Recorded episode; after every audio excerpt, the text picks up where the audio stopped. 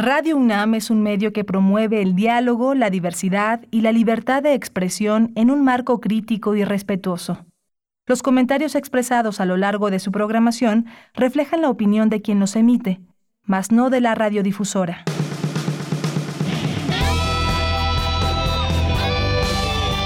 Prisma RU. Relatamos al mundo.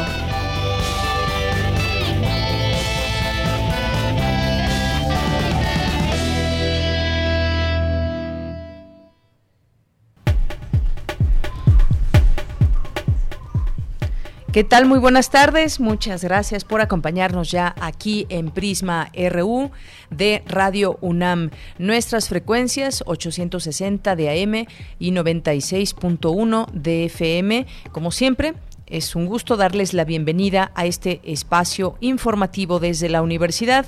Y como todos los días también tenemos aquí la propuesta de distintos temas que se van suscitando sobre todo en temas coyunturales aquí en México y en el mundo, lo que está eh, pasando con la pandemia. Todos los días se actualizan datos, hay informaciones importantes que surgen de todo el mundo y que aquí les traemos también para que podamos eh, comprender todo nuestro, nuestro contexto.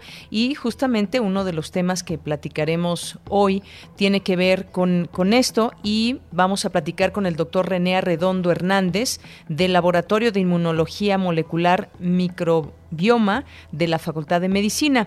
Hay un elemento importante también que debemos conocer de esta pandemia y que son las personas asintomáticas que transmiten el coronavirus en el 59% de los casos. ¿Qué proporción de la propagación de la COVID-19 está asociada con los pacientes sin síntomas? Pues es un tema que abordaremos el día de hoy. También vamos a platicar en un momento más, vamos a platicar con el periodista Temoris Greco, que hace, hace unos meses eh, publicó el libro No se mata la verdad, el peligro de ser periodista en México, un libro que pues contiene referencias, historias, eh, noticias en su momento con respecto al acoso a periodistas e incluso pues situaciones que los han llevado a la muerte, así como pues un panorama de lo que ha premiado los últimos años en México con respecto al oficio de ser periodista. Vamos a tenerlo aquí el día de hoy en unos minutos más a Temoris Greco. En nuestra segunda hora vamos a platicar con eh, Moritz Cruz Blanco, doctor en economía, porque también esta pandemia le ha pegado a los bancos. ¿De qué manera? Uno se preguntaría, pues bueno, los, bancos nunca pierden. ¿De qué manera están teniendo pérdidas los bancos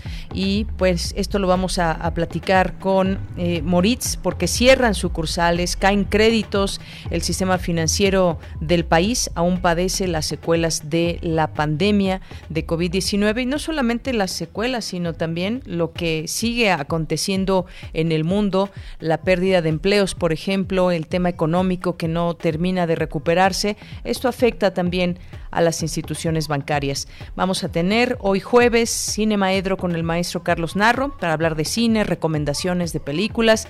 Vamos a tener también aquí a las olas y sus reflujos con nuestra compañera Cindy Pérez Ramírez, que el día de hoy nos va a presentar una conversación con Tania Romero, psicóloga perinatal y coordinadora del curso taller Historia de la Vulva. No se la pierdan, la información eh, cultural con Tamara Quirós, la información internacional con Ruth Salazar, Quédese con nosotros y también, por supuesto, saludos allá en cabina a mis compañeros que hacen posible estas transmisiones, a Arturo González en los controles técnicos, a Daniel Olivares en la producción, Denis Licea en la asistencia y aquí les saluda con mucho gusto Deyanira Morán.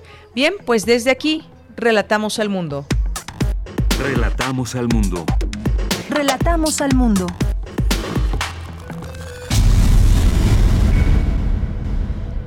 Bien, pues en este miércoles 13 de enero del año 2021, en los temas universitarios, la Escuela Nacional de Estudios Superiores Unidad León celebra su primera década de existencia e inauguró dos laboratorios que entran en operación el día de hoy.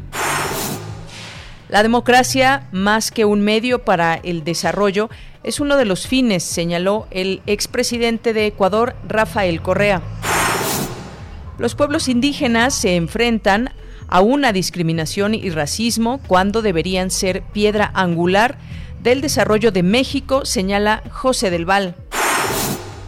En los temas nacionales, cuestionado sobre que la Secretaría de la Defensa Nacional dosifica la información con la que cuenta sobre la desaparición de los 43 normalistas de Ayotzinapa, el general Luis Sandoval dijo que se está cambiando la forma de atender este asunto, pues se están abriendo las puertas de la Sedena.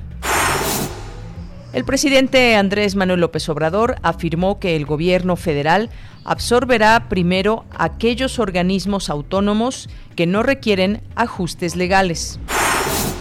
En otro tema, el primer mandatario López Obrador afirmó que planteará en la próxima reunión con el G20 evitar la censura en redes sociales. El secretario de Relaciones Exteriores, Marcelo Ebrard, estimó que será largo el procedimiento para traer a México desde Israel al extitular de la Agencia de Investigación Criminal, Tomás Herón, acusado aquí por irregularidades en la pesquisa por la desaparición de los 43 normalistas de Ayotzinapa. En los temas internacionales, el segundo juicio político de Donald Trump podría comenzar a las 13 horas el próximo miércoles, el mismo día en que el presidente electo Joe Biden debe tomar posesión, de acuerdo con un cronograma del procedimiento del Senado obtenido por The Associated Press. Reino Unido prohibirá la llegada de vuelos provenientes de todos los países de Sudamérica y Portugal por las preocupaciones sobre una nueva variante de coronavirus, informó el secretario de Estado de Transporte. El 2020 ha sido el año más cálido junto a 2016, confirmó este jueves la ONU, y el mundo se dirige hacia un aumento catastrófico del calentamiento en este siglo, asegura su secretario general Antonio Guterres. Hoy en la UNAM, ¿qué hacer y a dónde ir? En este periodo de contingencia sanitaria, una excelente opción es leer libros y material literario en línea. Por ello, la Dirección General de Publicaciones y Fomento Editorial de la UNAM pone a tu disposición ensayos sobre escritura, historia, filosofía, literatura universal y una gran cantidad de obras maestras en la serie Pequeños Grandes Ensayos que podrás descargar de manera gratuita en el sitio oficial www.libros.unam.mx, donde encontrarás además publicaciones editadas por nuestra máxima casa de estudios. Recuerda que el antiguo Colegio de San Ildefonso cuenta con una amplia gama de contenido digital en su sitio web como recorridos virtuales por el recinto universitario y sus diferentes exposiciones. Aún puedes disfrutar de la muestra Territorios del artista Santiago Arau, conformada por un mosaico de 80 fotografías a color de pequeño y gran formato que muestran los contornos del territorio mexicano, de costa a costa y de norte a sur, delineados por el vuelo de los drones. Disfruta de esta y otras exposiciones en los recorridos virtual que el antiguo Colegio de San Ildefonso ha preparado para ti, disponibles en el sitio oficial www.sanildefonso.org.mx.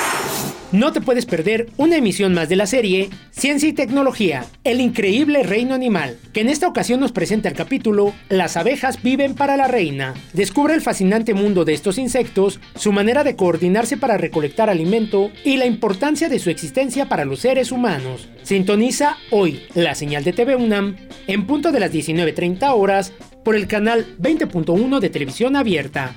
Disfruta de la programación del canal de los universitarios y recuerda, si utilizamos cubrebocas, nos cuidamos todos.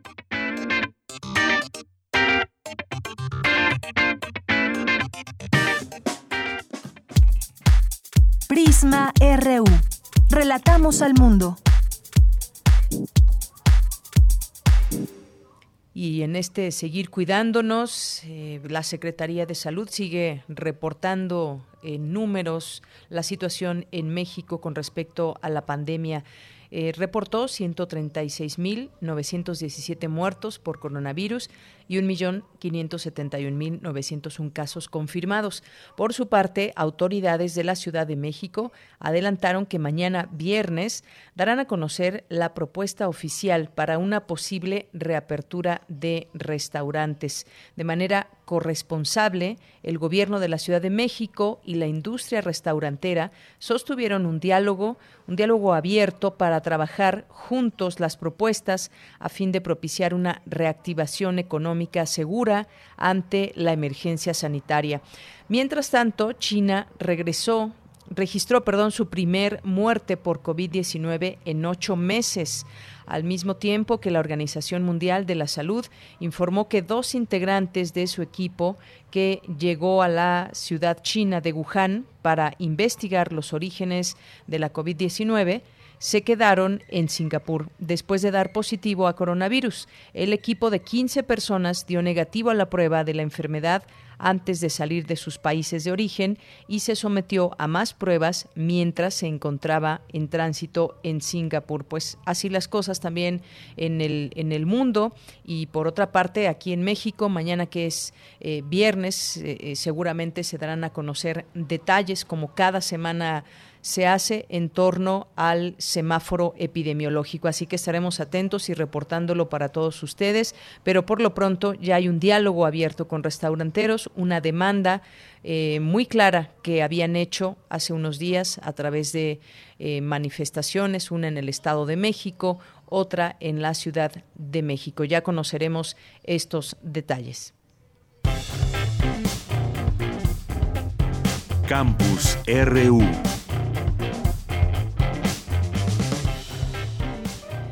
Y entramos a nuestro campus RU. Advierte el etnólogo José del Val que los pueblos indígenas se enfrentan a una discriminación y racismo cuando deberían ser piedra angular del desarrollo de México. Mi compañera Dulce García nos tiene los detalles de esta información.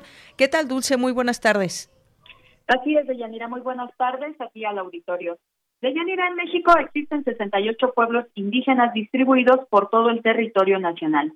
Estos están integrados por más de 11 millones de habitantes, es decir, casi el 10% de la población total de nuestro país. Estos pueblos de Yanira, además de enfrentarse a los desafíos económicos y de inseguridad que enfrentamos la mayoría de los mexicanos, también tienen que lidiar día con día con la exclusión y la desigualdad.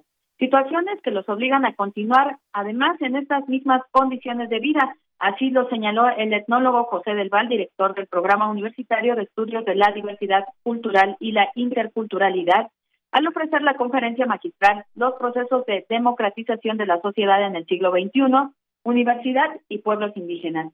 Deyanira, el académico, añadió que la falta de democracia y la participación social marcan un rezago educativo y marcan también los niveles de pobreza extrema en los que se encuentran desde hace años muchos de estos pueblos indígenas. Escuchemos.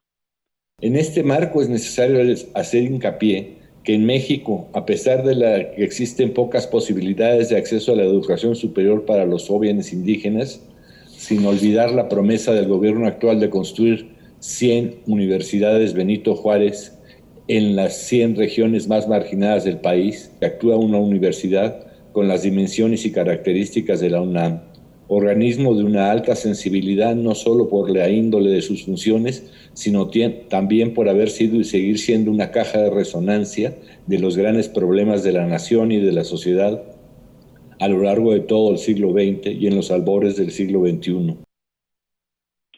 Deyanira José del Val dijo que otros retos importantes que enfrentan los pueblos indígenas son las barreras culturales, la discriminación y el racismo que acompañan a la marginación geográfica. Vamos a escucharlo nuevamente. La diferencia cultural representa un obstáculo, un obstáculo no visible, pero con alto impacto en las posibilidades reales de acceso, permanencia y egreso en el sistema educativo en sus diversos niveles, que se acentúa en la educación superior. Con frecuencia los estudiantes indígenas tienen que enfrentar una lucha entre los valores de su comunidad y los valores de las ciudades en las que realizan sus estudios. Y bueno, finalmente, Deyanira, el académico dijo que es necesario ligar la educación de los pueblos indígenas con el desarrollo comunitario a través de la creación de nuevas instituciones que consideran la presencia e incorporación de estos pueblos como piedra angular del desarrollo de nuestro país. Esta información. Dulce García, muchísimas gracias. Buenas tardes. Gracias a ti. Buenas tardes. Hasta luego. Y nos enlazamos ahora con mi compañera Virginia Sánchez. El expresidente de Ecuador, Rafael Correa, ofreció una clase magistral sobre democracia y desarrollo organizada por el Programa Universitario de Estudios sobre Democracia, Justicia y Sociedad de la UNAM. Y bueno, pues Vicky ha seguido de cerca esta información y nos tiene aquí los detalles. ¿Qué tal, Vicky? Buenas tardes. Hola, ¿qué tal, Leia? Muy buenas tardes a ti y al auditorio de Prisma RU. Así es, pues en el marco de la cátedra extraordinaria de Pensando la Democracia en el Mundo Actual, una visión histórica global interdisciplinaria, el expresidente de Ecuador, Rafael Correa, dijo que el gran desafío para América Latina es superar el subdesarrollo, pues llevamos más de dos siglos en él y más aún compartiendo un continente con América del Norte que sí se desarrolló. Precisó que se debe alcanzar el desarrollo económico en democracia, pues de otra manera es imposible lograrlo en el siglo XXI. Y es que dijo la democracia funciona gracias al desarrollo económico y así la gente exige más derechos políticos, más democracia y más participación. Por lo que destacó, debemos hacer funcionar la democracia para lograr una acción colectiva. Escuchemos. Así como la acción individual se necesita talento humano, como le decía, la sociedad humana es un sistema complejo y por más que tenga genios a nivel de agentes, puede ser que el todo sea un resultado totalmente opuesto. Si tú estás en un teatro sentado y no puedes ver el escenario y te paras, vas a ver mejor que el resto. Pero si todo el mundo hace exactamente lo mismo que tú, no mejoraron nada o tal vez empeoraron. El todo es diferente a las partes. Se necesita acción colectiva, acción pensada. Podemos interpretar la política como la forma racional en que una sociedad toma sus decisiones de acción colectiva. Y ese sistema político es el democrático en nuestros países. Y así, con adecuada acción colectiva y adecuada gobernabilidad, superar el subdesarrollo. Yo le decía uno de los grandes enigmas del subdesarrollo, del desarrollo, es porque la América al norte del Río Bravo se desarrolla y la del sur no. Una respuesta es la calidad de acción colectiva. También señaló lo peligroso de las democracias mediatizadas, como en América Latina, donde los medios de comunicación, dijo, no son públicos, sino en su mayoría pertenecen a la élite y lejos de defender la verdadera información, la han robado, principalmente en América Latina, para mantener el status quo y de esta manera no puede haber democracia ni decisiones adecuadas cuando los medios de comunicación pues deberían de ser los guardianes. Por lo que para que exista una verdadera democracia se requiere un periodismo con verdadero profesionalismo y ética que defienda el derecho a la información. Y sobre si es posible desarrollo económico sin democracia, esto es lo que dijo. Preguntas básicas que queríamos contestar. ¿Puede haber desarrollo económico sin democracia? Aquí no nos vamos a engañar. La respuesta es sí. ¿Cómo lograr una mejor democracia para el desarrollo, esto es más complicado. Con formación, información y valores.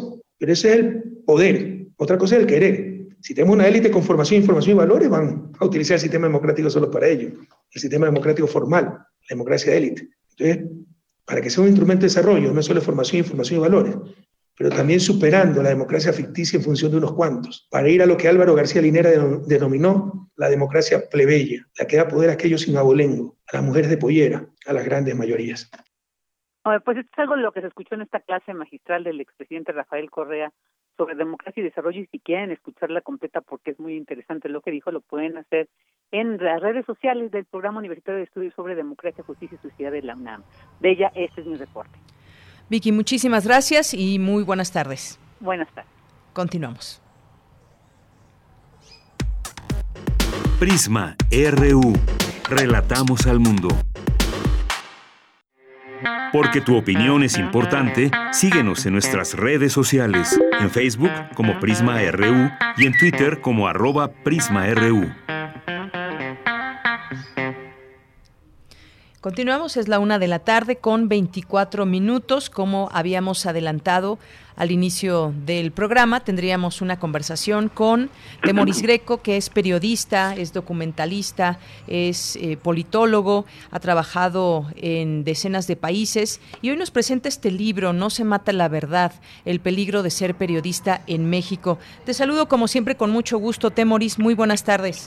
Deyanira, es un gustazo. Buenas tardes. Muy buenas tardes. Feliz año, Temoris. Un abrazo. Igualmente, abrazote. Oye, Temoris, pues tengo aquí en mis manos este libro que eh, disfruté, padecí, me puse muy triste con todo oh. lo que se puede leer en él, historias de pues de reporteros, de periodistas que consignas en este libro y nos recuerdas también situaciones en las que se dieron eh, las investigaciones y algunas pues inconclusas todavía. Me gustaría que nos platiques un poco de este libro que comenzaste a escribir desde hace algunos años y que hoy nos traes en todas estas páginas, pues esta parte de recuento, de eh, pues encontrar y analizar también, pues cómo ha sido el trabajo periodístico en los últimos años y a qué se enfrenta el trabajo de muchos periodistas en México. Sí, bueno, el, el, título del libro está tomado de un eslogan que es no se mata la verdad, mata a los periodistas. Una de las formas en que, o sea, e, esa es una cosa que, que en, en, gran parte es, es, ideal porque no es algo que pase, o sea, que, que la, verdad se mantenga y que no muera al matar a un periodista. Que tiene que pasar porque nosotros tenemos que hacer la realidad, tenemos, tenemos que hacer que así sea. Una de las, de las maneras de hacerlo es no permitir que muera la memoria del periodista o de la periodista asesinados y también que no, que no muera su trabajo, porque el objeto de quienes asesinan a alguien es impedir que la investigación o la cobertura que estaba haciendo el periodista llegue a la sociedad, que lo, que lo conozcamos. Es un ataque directo contra la sociedad porque quieren enseguecernos, se quieren cegarnos, se quieren ensordecernos, quieren impedir que, que, sepamos qué es lo que está pasando. Entonces, el, el libro eh, recupera a varias de las personas que han sido asesinadas, sus historias y también su trabajo y cuáles son las conexiones en que ocurrieron estos crímenes y, y si se están investigando o no, o, o, si como suele ser, o sea, los, los pocos crímenes contra periodistas que, que son investigados, sí se está llegando a, sí, se está eh, digamos, si va a llegar a un juicio y habrá una sentencia, o eh, y, también si esto tiene que ver con los autores intelectuales, porque los raros casos que hay sentencias son, son contra los ejecutores, contra el tipo que disparó o el que estaba manejando el carro o una cosa así, pero nunca contra el que quería la muerte del periodista, la planeó y pagó por ello. Eh, pero por el otro lado no es solamente sobre, sobre, o sea, no es un recuento de fatalidades, este libro también tiene que ver con muchos periodistas y muchas periodistas. Eh, ocurre que en, gran medida, o casi todas, son mujeres, que a pesar de los, de los riesgos o de las condiciones complicadas que enfrentan, siguen manteniendo el compromiso y la pasión por su trabajo. O sea, gente que está en, zonas peligrosas, en Tijuana, en, en Ciudad Juárez, en Cancún, eh, en, en Veracruz, en, en Guerrero, que eh, no están renunciando a los compromisos fundamentales del periodismo y que, y que, que siguen muy, muy apasionados. O sea, no es solamente un, o sea, no es un recuento de fatalidades, es un libro de resistencia. Así es.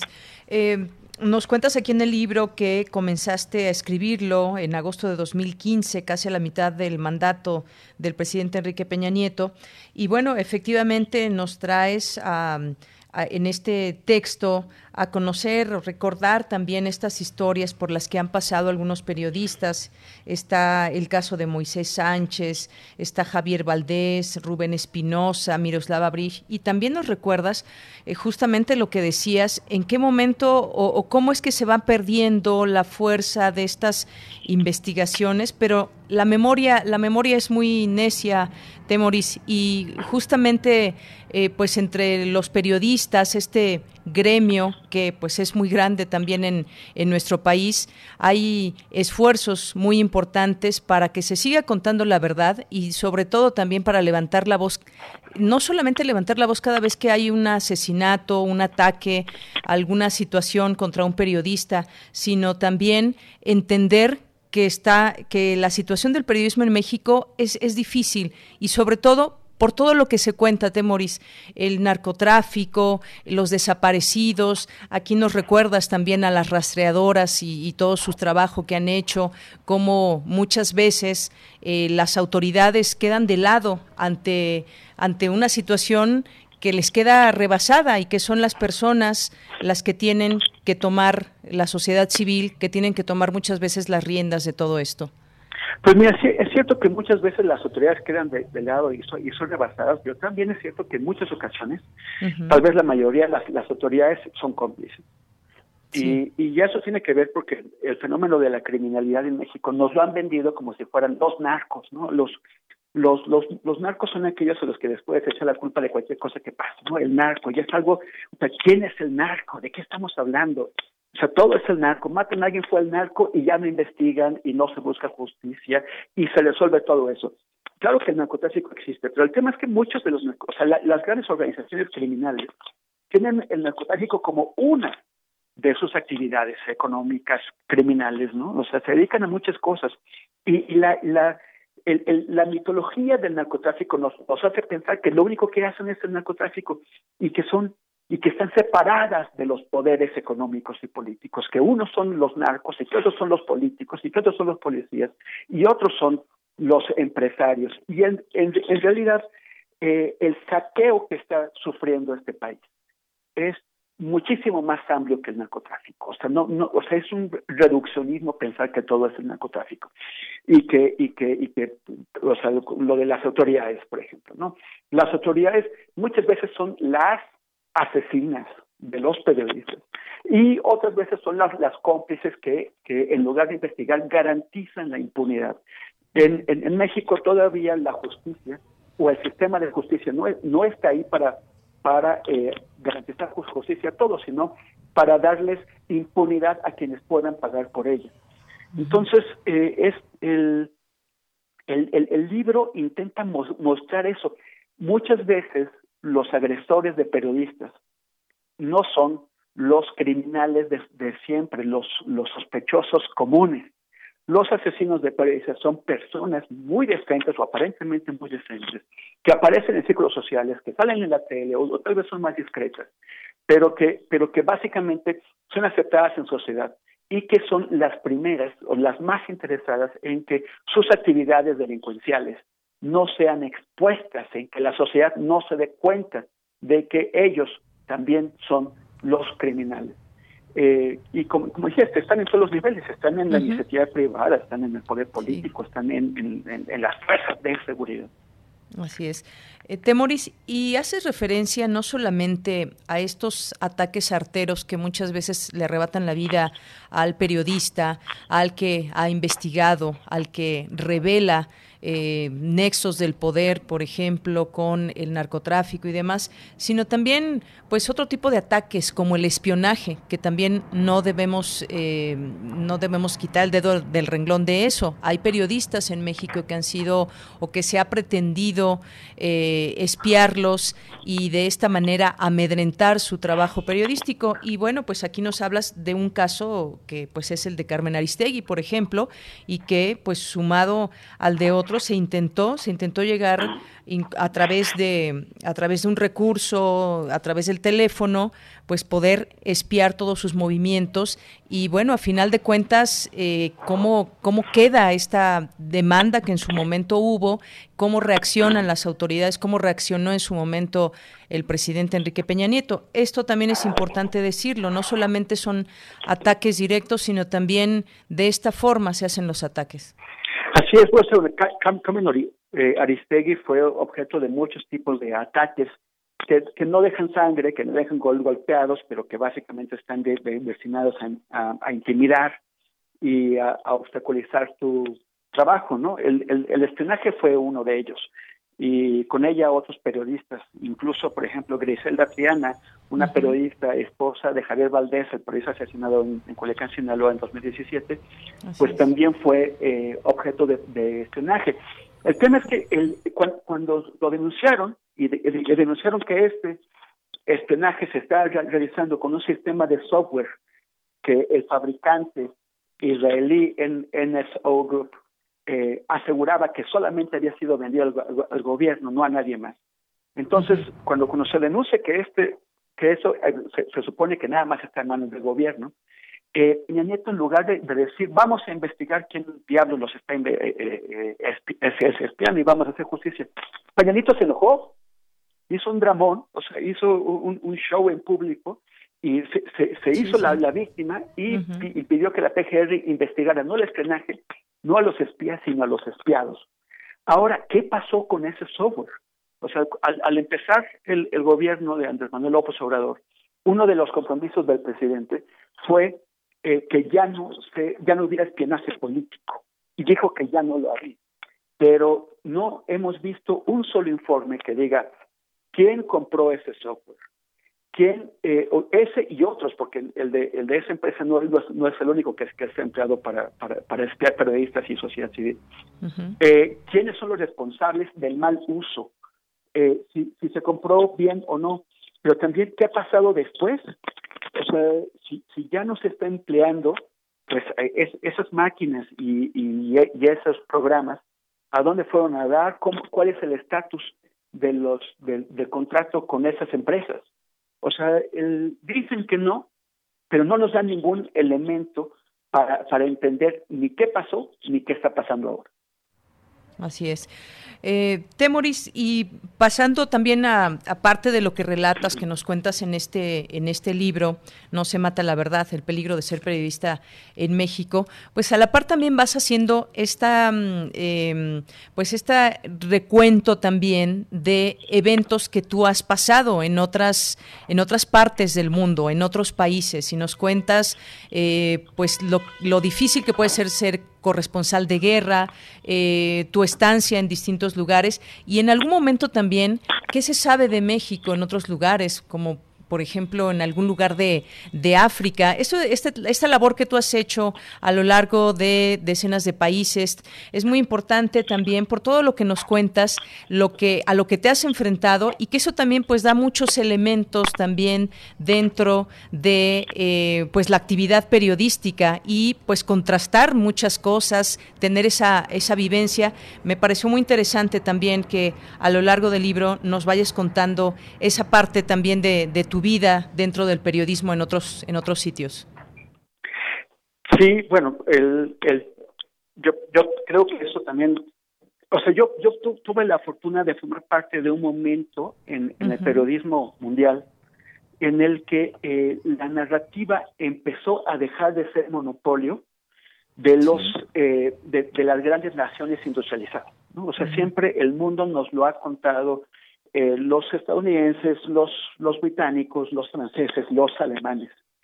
Y, y a mí, me, cu cuando ya empecé a, a, a, hacer coberturas, de pronto me encontraba con periodistas de China, de, de India, de Egipto, de Pakistán, de Turquía, que eh, estábamos ya contando los, los hechos, los, los grandes eventos del, uh -huh. del mundo, desde la perspectiva de, de, quienes somos, de la gente de, de, de nuestros países. Uh -huh. un, un, un, reportero británico trabajando para Reuters está pensando en un político global, sí, pero uh -huh. de entrada está trabajando con sus marcos referenciales, con los de un periodista británico, una persona uh -huh. nacida en Gran Bretaña, y también pensando en, primordialmente en los intereses y preocupaciones y, y necesidades del público británico eh, nosotros empezamos ya a contar las cosas distintas. Ahora, eh, la crisis de los medios de comunicación, yo no sé si va a facilitar que lo, que lo, que lo sigamos haciendo. En algún momento habíamos tres o cuatro periodistas mexicanos en Medio Oriente, Narciso Contreras, Javier Manzano, y, ah, no, y, creo, creo que ya. Y, y ahora, este, realmente pues ya, o sea, ya no hay medios mexicanos que, uh -huh. que, que, tengan los, los recursos para, para pagar a alguien que esté contando Medio Oriente a pesar de, lo, de, de la importancia que tiene para, para la economía y para la política mundial. Eh, ya, ya ni siquiera hay periodistas mexicanos, o sea, quedan unos muy poquitos sobreviviendo apenas que están contando Centroamérica o que están contando eh, eh, Chile, ¿no? Lo que, o Colombia. Entonces, eh, esto es por la crisis de los medios de comunicación y especialmente ahora más agudizado por la, por la pandemia.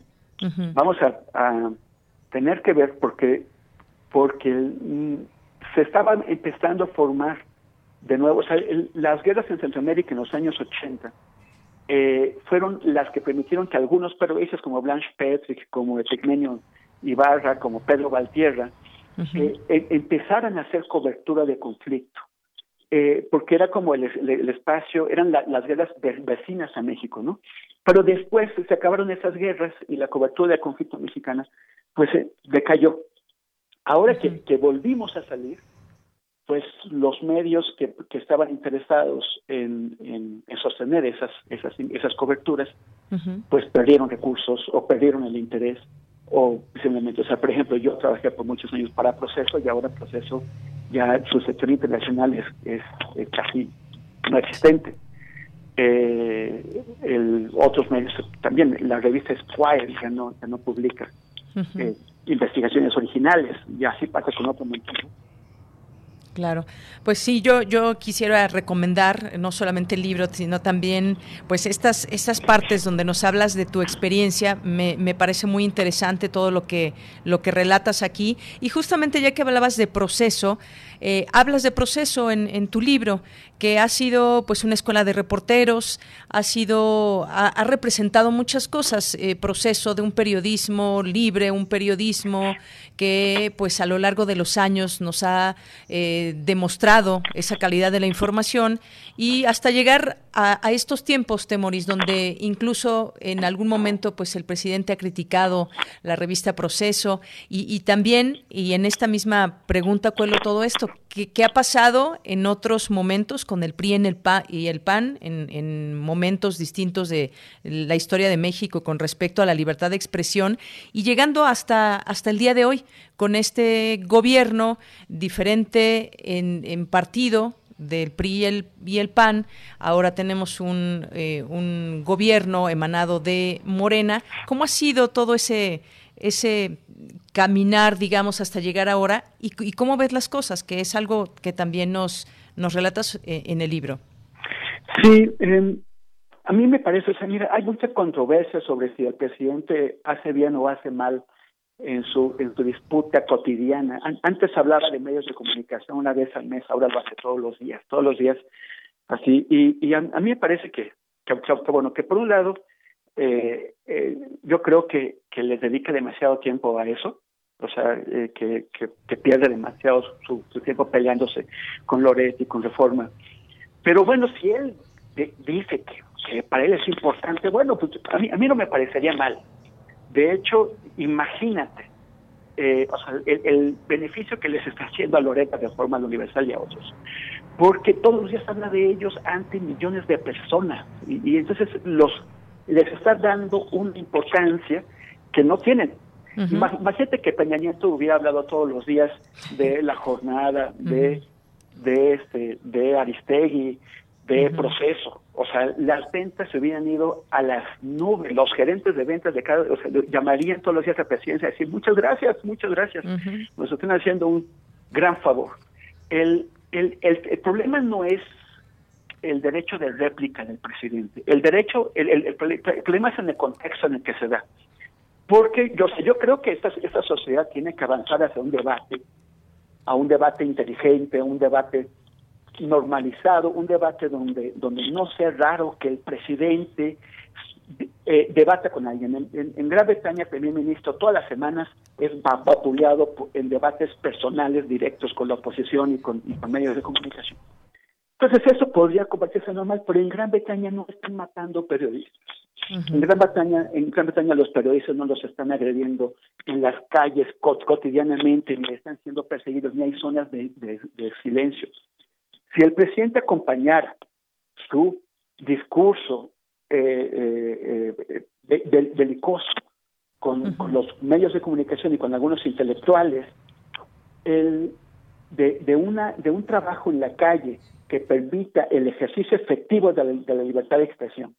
O sea, si, si hiciera efectivo todas sus declaraciones cotidianas de defensa de la libertad de expresión, y si a los periodistas no los mataran en los mismos números que, que, los mataban con Peña y si las agresiones a los periodistas no fueran iguales, o sea, no ha cambiado absolutamente nada, no ha mejorado nada el escenario de la libertad de expresión.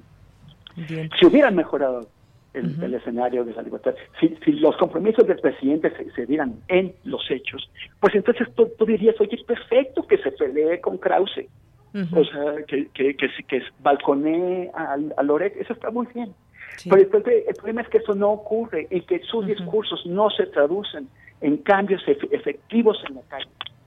Y, que además muchas veces estas cosas se, se están traduciendo en la calle, sí, pero en agresiones. Por ejemplo, hay un periodista, porque yo no tengo ningún respeto profesional, que se llama Edwin Pineda de, de Televisión Checa. Es un periodista que va con la consigna y todo, pero bueno, él está ejerciendo su, o sea, está realizando su trabajo y está ejerciendo su derecho a la libertad de expresión o el derecho a la libertad de expresión de Salinas Pliego, a quien eh, no, no, toca ni con el pétalo de una crítica. Pero este, este periodista, Irving Pineda, ha sido agredido en las calles varias veces por simpatizantes de Andrés Manuel. Eh, simpatizantes que se ven motivados, que se ven empujados o, animados por eh, las declaraciones que hace el presidente. Y ya incluso ha estado Irving, o sea, hay fotos que son tremendas de cómo está rodeado por un montón de, simpatizantes del, del, presidente que realmente lo están poniendo en peligro, que eso podía, podría terminar en algo pésimo. No ha habido asesinatos que podamos atribuir al presidente y también los, las acusaciones de censura que han hecho gente del Grupo Nexos y otros contra el presidente, pues no, no se sostienen, no, no hay ningún caso comprobado ni ninguna declaración más, más o menos creíble en la que eh, la, la, presidencia de la, de la República haya censurado a un periodista. Pero sí podríamos eventualmente tener una agresión que pase a mayores, que lleve a alguien al hospital o que incluso lo lleve a, la, a, la, a, la, funeraria. Ya sabemos que las funerarias están saturadas hoy. Entonces, yo creo eso, que, que el, el problema no es el derecho de réplica del presidente, ni su disposición a entrar en polémicas.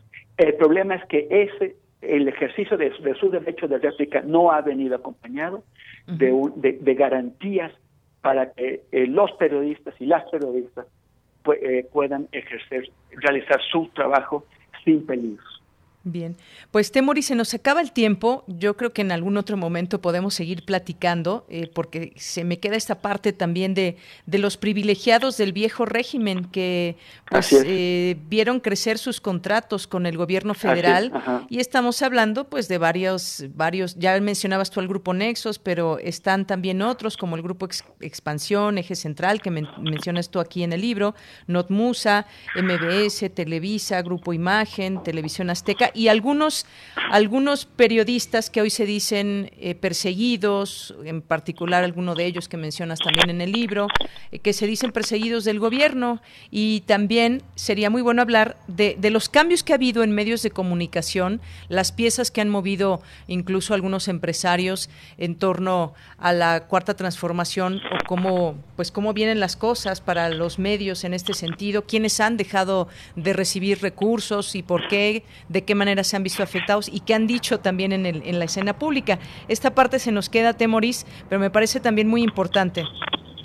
Pues de Yanira, cuando tú quieras, ya, ya sabes que siempre me encanta conversar contigo.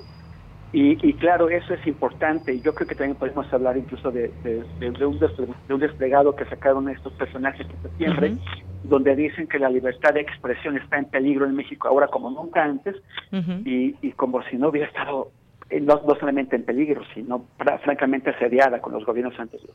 Claro, y los intereses que se han creado muchas veces de, con eh, algunos periodistas, pero ya, ya lo platicaremos, Temoris. Por lo pronto, pues permíteme recomendar este libro al, público, No se mata la verdad, el peligro de ser periodista en México, de Temoris Greco. Gracias, Temoris, un abrazo.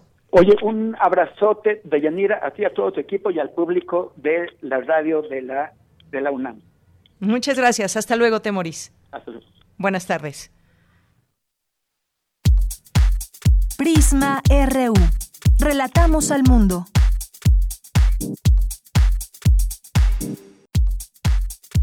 Tu opinión es muy importante. Escríbenos al correo electrónico prisma.radiounam@gmail.com. Bien, continuamos. Ya tenemos en la línea telefónica al doctor René Arredondo Hernández, del Laboratorio de Inmunología Molecular Microbiana de la Facultad de Medicina. Doctor, bienvenido. Muy buenas tardes. Muchas gracias, Deyanira. Buenas tardes a ti y a tu auditorio. Doctor, pues en este seguimiento que venimos dando al tema de la COVID-19, pues en esta ocasión eh, lo buscamos para hablar acerca de las personas asintomáticas y la transmisión que hacen de este virus. Eh, sin saberlo muchas veces, algunas pues han hecho la prueba, se revela que son positivos y pues bueno, deben de tomar también una serie de medidas. Pero esto qué implica eh, para México, eh, pues los contagios a través de personas asintomáticas. Bueno, este, lo que pasa es que internacionalmente se ha demostrado que cerca del 50% de las personas que a las que se les transmite el virus cursan con una infección asintomática y a pesar de no tener síntomas están son capaces de transmitir la infección. Entonces, este, eh, la recomendación es eh, eh, tener medidas de precaución para reducir la posibilidad de transmitir el virus a otras personas. Y pongo eh, un, caso, un ejemplo, doctor, hay personas que están saliendo a trabajar, regresan a casa, no tienen síntomas. ¿Cuál sería la recomendación, por ejemplo, entre las personas que conviven en un mismo sitio, pero que alguna o algunas de las personas están en constante movimiento, porque es muy difícil darse cuenta eh, en este sentido, o es imposible, si son asintomáticos, saber si se tiene o no el virus.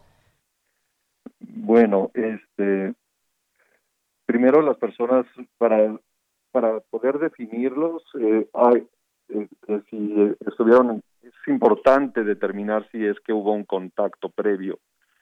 en ocasiones es posible que esto no sea, que esto no se pueda llevar a cabo, pero en los casos en los cuales sí se conoce de una persona que estuvo enferma, este, y se estuvo en contacto con él sin eh, con esta persona sin eh, por un periodo de cinco minutos como mínimo este sin protección de un cubrebocas sin la distancia de un metro y medio dos metros de, de la persona enferma entonces este es eh, recomendable hacer una prueba para determinar si es que uno es portador o, o no. Eh, sí, doctor, dígame. Sí, este, ¿qué medidas son las que ya conocemos? Este, mantener eh, distancia física de un metro y medio a dos metros de distancia y utilizar eh, cubrebocas, el lavado de manos frecuente, si no es con agua y jabón, este, utilizar gel, alcohol.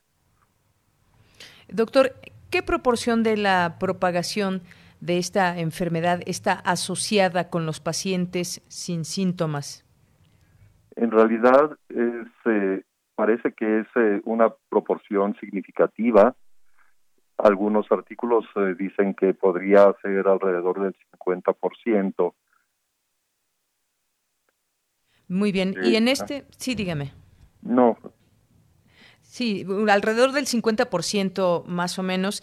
Y desafortunadamente, pues como, como usted nos ha mencionado, al ser asintomáticos, pues muchas veces las personas no se realizan una prueba y muchas de estas personas pues han llegado eh, por alguna razón a hacerse la prueba ya que han tenido algún entorno eh, quizás propicio para el contagio, pero pues eh, llegan muchos sin saber que son portadores del virus. Esto es una realidad que está apremiando y ante lo cual pues es difícil muchas veces evitar el contagio.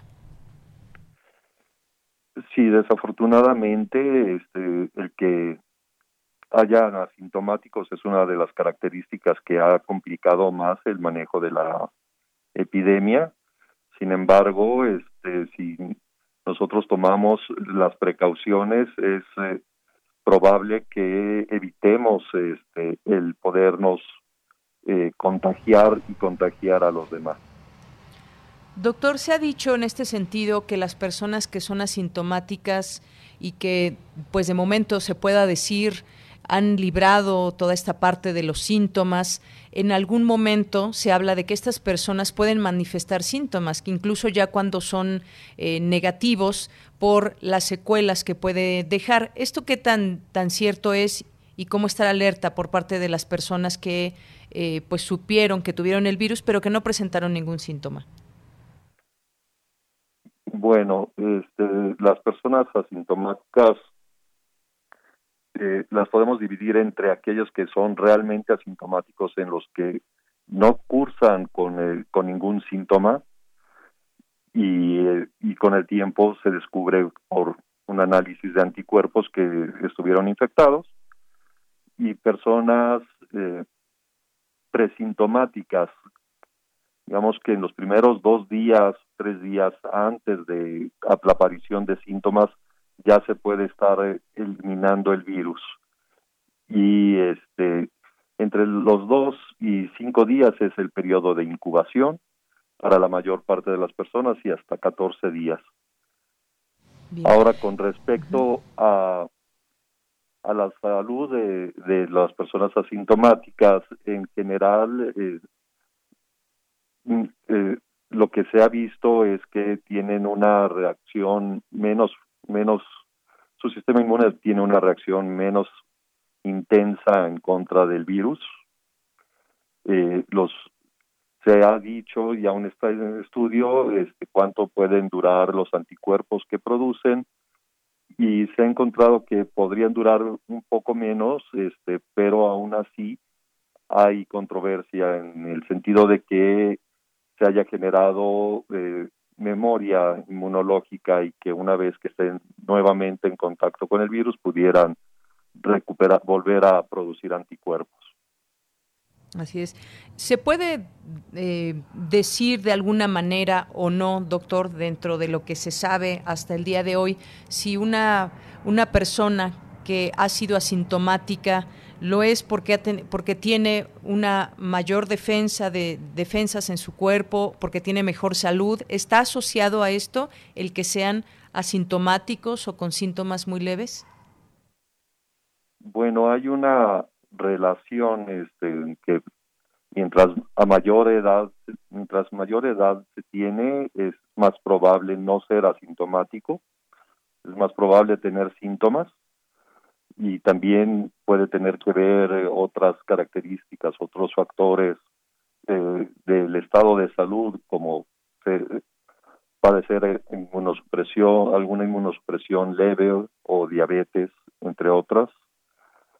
Pero hay personas de edad avanzada que este, que también han sido resultado asintomáticos, ¿no? Entonces, aún no se puede dar una respuesta de específicamente qué es lo que lo que genera que una persona curse con un curse de forma asintomática o no.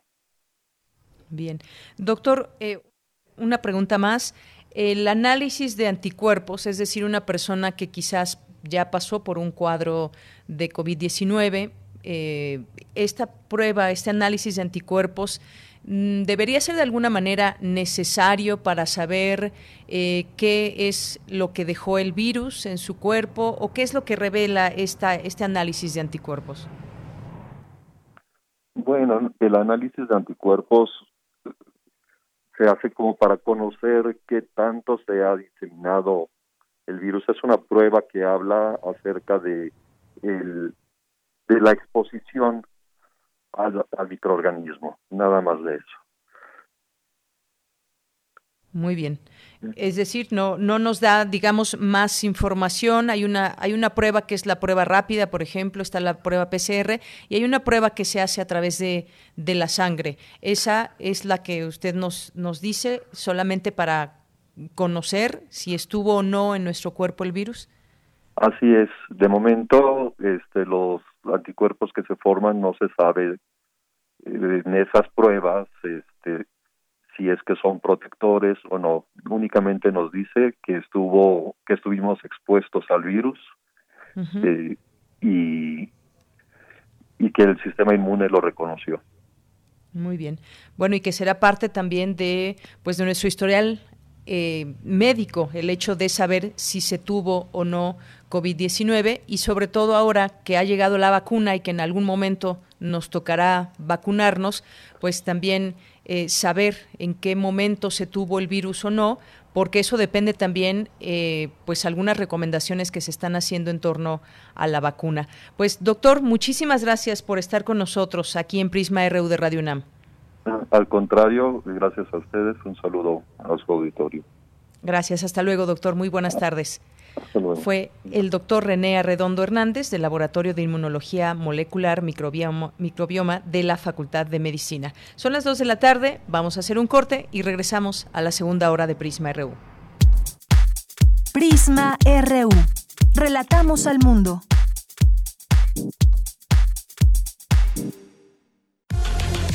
Para las personas que en todas las reuniones ponen sobre la mesa los temas más polémicos, o para las que escuchan atentas los puntos de vista. También para quienes defienden una postura a capa y espada o para quienes cambian de opinión. Para todas y todos es la revista de la universidad, el lugar donde los temas se discuten a fin de comprender el mundo. Únete al debate sobre los temas relevantes todos los jueves a las 16 horas por Radio UNAM. Disentir para comprender. Radio UNAM. Experiencia sonora. En las elecciones del 2021, la ciudadanía podrá respaldar candidaturas independientes a diputaciones federales mediante dos vías. La visita de una persona auxiliar registrada por las y los aspirantes que solicitará tus datos, o bien con la modalidad autoservicio sin salir de casa mediante la app móvil del INE. Puedes dar tu apoyo una sola vez por aspirante. Esto no compromete tu voto, solo ayuda para que sea una opción más en las próximas elecciones. Recuerda, el INE resguarda tus datos personales. Conoce más en INE.mx diagonal candidaturas independientes. En 2021, el voto sale y vale. INE. Buenas tardes, señorita. Doy inicio a su viaje. Ay, joven, muchas gracias. Me urge llegar a mi casa. ¿Seguimos el navegador o me indica la ruta? Los navegadores GPS tienen algoritmos que nos llevan por rutas complicadas. Mejor le indico el camino. No, pues la que sabe, sabe. Cuando conoces, decides mejor. Estas próximas elecciones, infórmate para tomar la mejor decisión en www.ism.mx, porque quien sabe, sabe. Instituto Electoral Ciudad de México. El jazz, música de subversión, creada por manos y corazones afroamericanos que alteraron las reglas. Música de libertad, de movimientos energía que emana del interior y encuentra su propio lenguaje. Género de estilos múltiples. ¿Cuál de ellos exalta tus sentidos? En compañía de Roberto Aimes, escucha y vive la escena del jazz nacional y del resto del mundo. Escucha Panorama del Jazz. De lunes a viernes a las 19 horas por el 96.1 de FM. Solo déjate llevar. Radio UNAM. Experiencia sonora. La vacuna contra el COVID-19 ya está llegando a México y con ella la esperanza de un mejor futuro se levanta. Sin embargo, debes recordar que aún hay riesgo de contagio y debemos seguir cuidándonos. Quédate en casa. Si tienes que salir, usa cubrebocas. Mantén sana distancia. Lava tus manos constantemente y usa gel antibacterial. Si tienes síntomas, acude al centro de salud más cercano.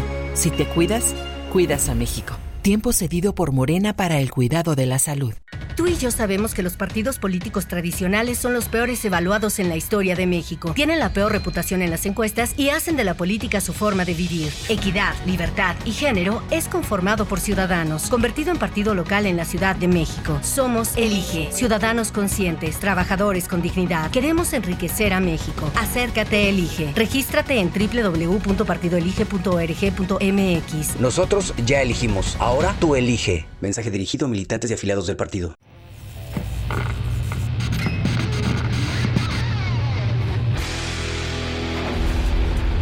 ¿Recuerdas esta música?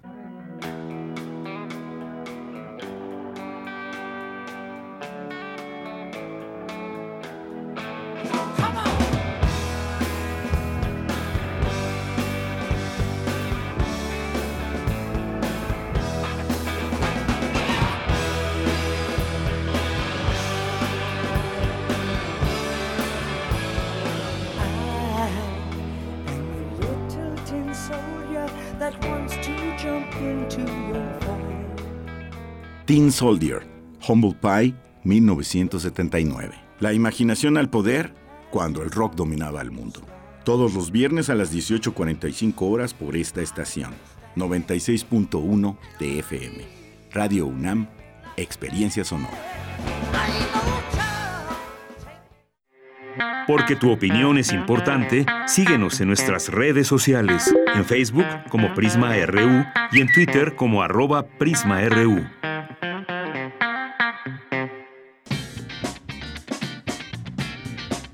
Mañana en la UNAM, ¿qué hacer y a dónde ir? El Programa Universitario de Estudios sobre Asia y África de la UNAM abre la convocatoria del Diplomado Asia 2021, donde se abordará el panorama general del este, sur y sureste asiático, así como Medio Oriente a través de su lengua y cultura, geografía, historia, religión, economía y política. Este diplomado se llevará a cabo en línea el próximo 9 de febrero en punto de las 15 horas. Para mayores informes e inscripciones, ingresa al sitio oficial del Programa Universitario de Estudios sobre Asia y África o directamente en sus redes sociales. Danza UNAM te invita a disfrutar de las presentaciones del taller coreográfico de la UNAM realizadas antes de la pandemia en el Centro Cultural Universitario. Revive los homenajes realizados a la maestra Gloria Contreras, así como los montajes más importantes del taller coreográfico de la UNAM disponibles en su canal de YouTube. Recuerda que durante el aislamiento social es importante realizar alguna actividad física. Por ello, la Dirección General del Deporte Universitario te invita a ejercitarte desde casa a través de diversos tutoriales en video de gimnasia estática, acondicionamiento físico, rítmico y aeróbico, entre otros. Este material se encuentra disponible en el sitio oficial de la Dirección General del Deporte Universitario en www.deporte.unam.mx, en su canal de YouTube y en sus redes sociales. Recuerda, en esta contingencia sanitaria, Deportes UNAM te invita a ejercitarte sin salir de casa. Para Prisma RU, Daniel Olivares Aranda.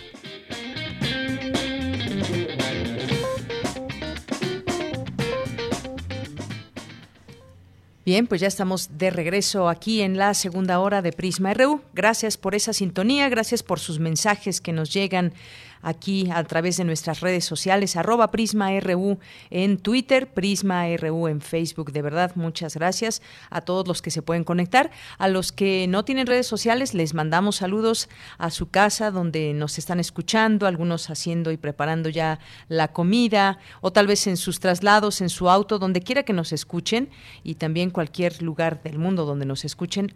Muchos, muchos saludos. Bien, pues gracias aquí a Connie Valadez, que nos dice, me hice la prueba de COVID porque un familiar en casa presentó síntomas, salí positiva y cumplí con mi aislamiento, aunque no presenté síntomas. Pero si mi familiar no hubiera presentado síntomas, no nos habríamos hecho la prueba. De ahí la importancia de usar el cubrebocas. Efectivamente, Connie Valadez, como este caso que nos expones, debe haber muchísimos, muchísimos más. Gracias. Eh, Mario, Mario Navarrete Real nos dice...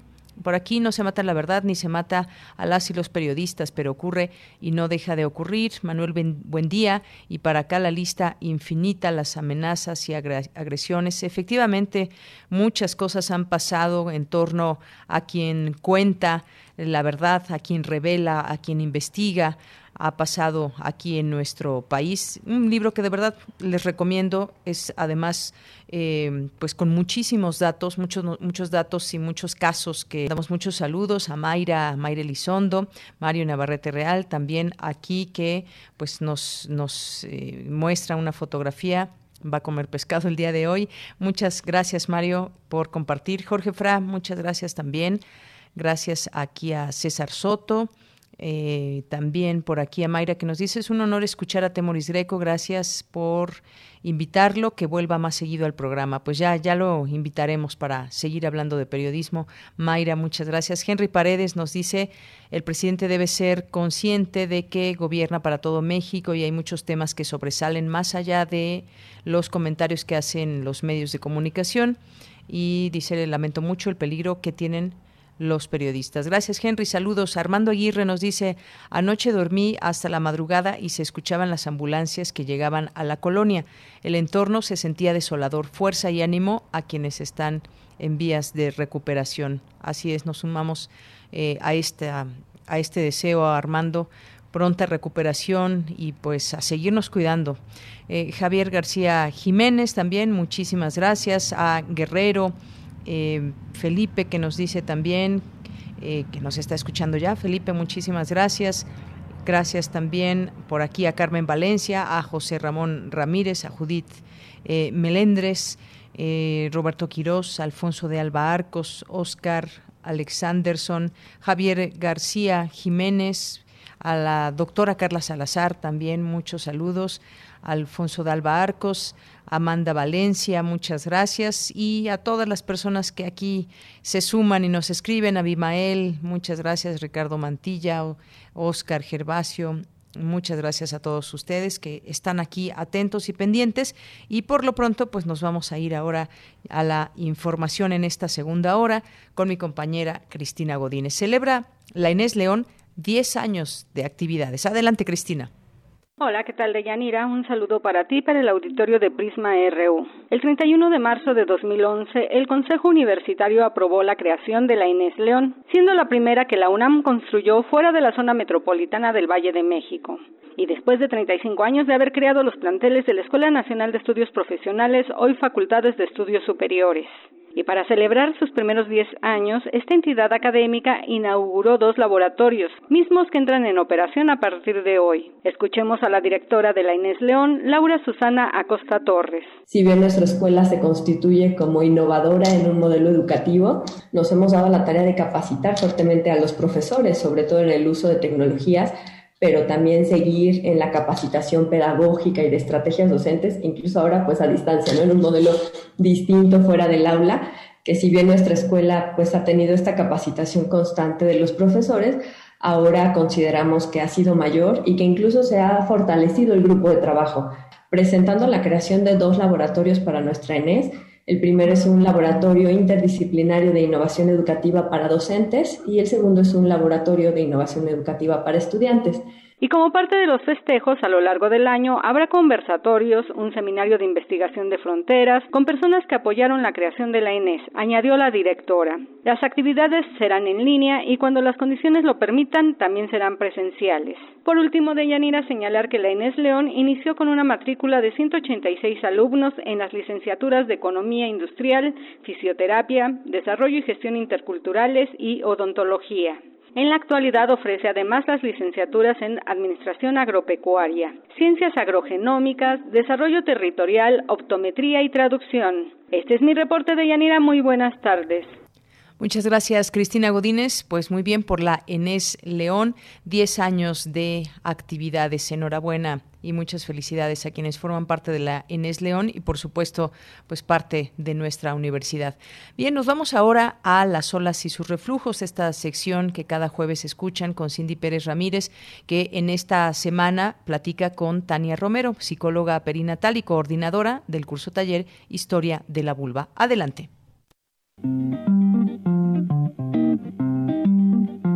Las olas, y sus reflujos. Y sus reflujos.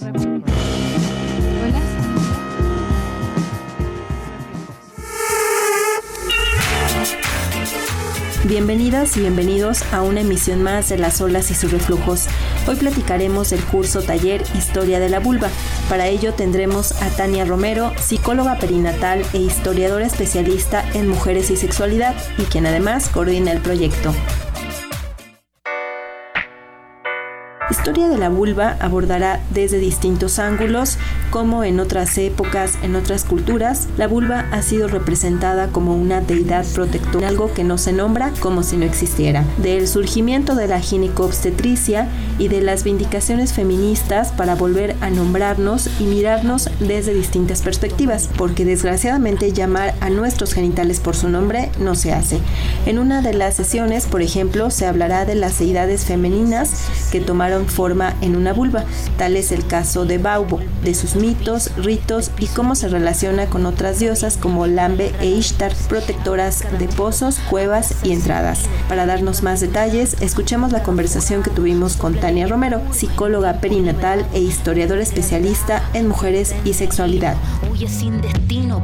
Muchas gracias Tania por tomarnos esta llamada. Nos gustaría que nos platicaras de este proyecto, por qué surge, a qué responde la historia de la vulva. No, gracias a, a ustedes también, a ti, Cindy, por, por el espacio. Pues a partir de estos cruces entre la historia y entre la práctica de la psicología y además, bueno, yo soy psicoterapeuta feminista y trabajo en una asociación de psicólogas feministas, eh, como que voy viendo que hay una necesidad de hablar y de conocer más sobre nuestros cuerpos para saber por qué estamos tan desconectadas de nuestros cuerpos. Hay muchísimas historias de mujeres que están súper asustadas, por ejemplo, cuando están embarazadas, cuando van a tener un parto, dejan su cuerpo y dejan su experiencia en manos por completo de doctores y de doctoras del personal de atención de salud. Parecería entonces, Tania, que de alguna forma a lo largo del tiempo no, no nos han pertenecido nuestros propios cuerpos, en tanto que no los conocemos o nos dicen que no debemos conocerlos, no debemos tocarnos, no debemos vernos, y son otros los que nos nombran, ¿no? Sí, ahí hay una cuestión también eh, cultural muy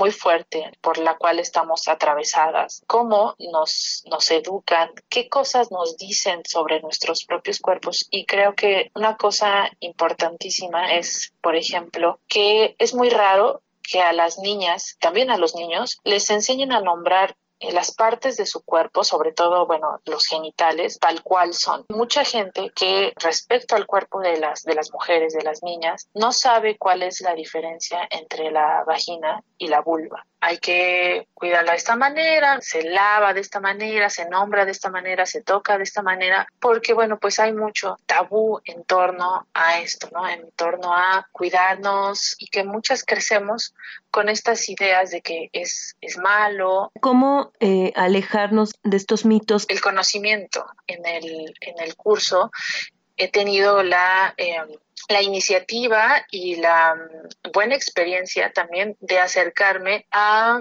Hanna Barboleta. Es una, una partera que vive aquí en, en, la Ciudad de México y es experta en atención en casa a la salud sexual y reproductiva de las mujeres bajo el modelo de partería. Cómo las mujeres somos violentadas cuando acudimos a un servicio de salud sexual y reproductiva, sobre todo en el momento de, del parto, ¿no? Estas frases de puja, cállate, tan horrorosas que muchas mujeres escuchan son parte de una violencia obstétrica y donde nuestros cuerpos son vistos como objetos que una partera acompaña a las mujeres desde una mirada completamente diferente a como puede ser una mirada pues fría una manera de empoderarse, de autoempoderarnos, es conociendo. Es taller porque haremos algunos ejercicios vivenciales en los cuales, pues bueno, vamos a revisar. Eh, también haremos por ahí algún, algunos ejercicios sobre nuestros ciclos menstruales. Estos ejercicios los va a hacer nuestra otra invitada, que es Sofía Rodríguez.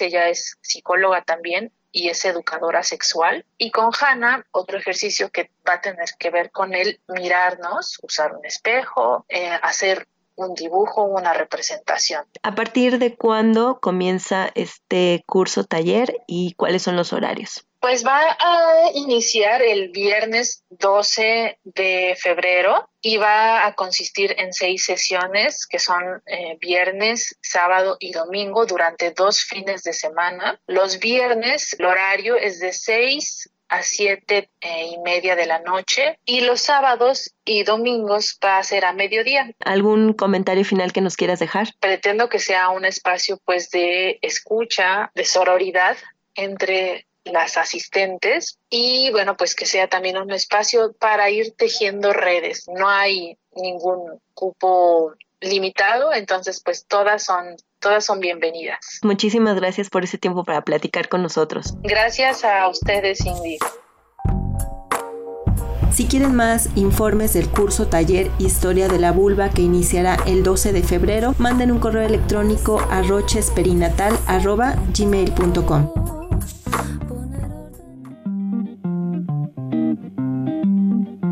Las olas, las olas y sus reflujos. Y sus reflujos.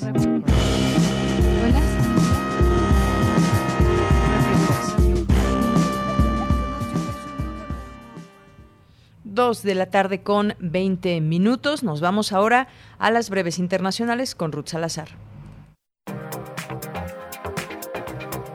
Internacional RU.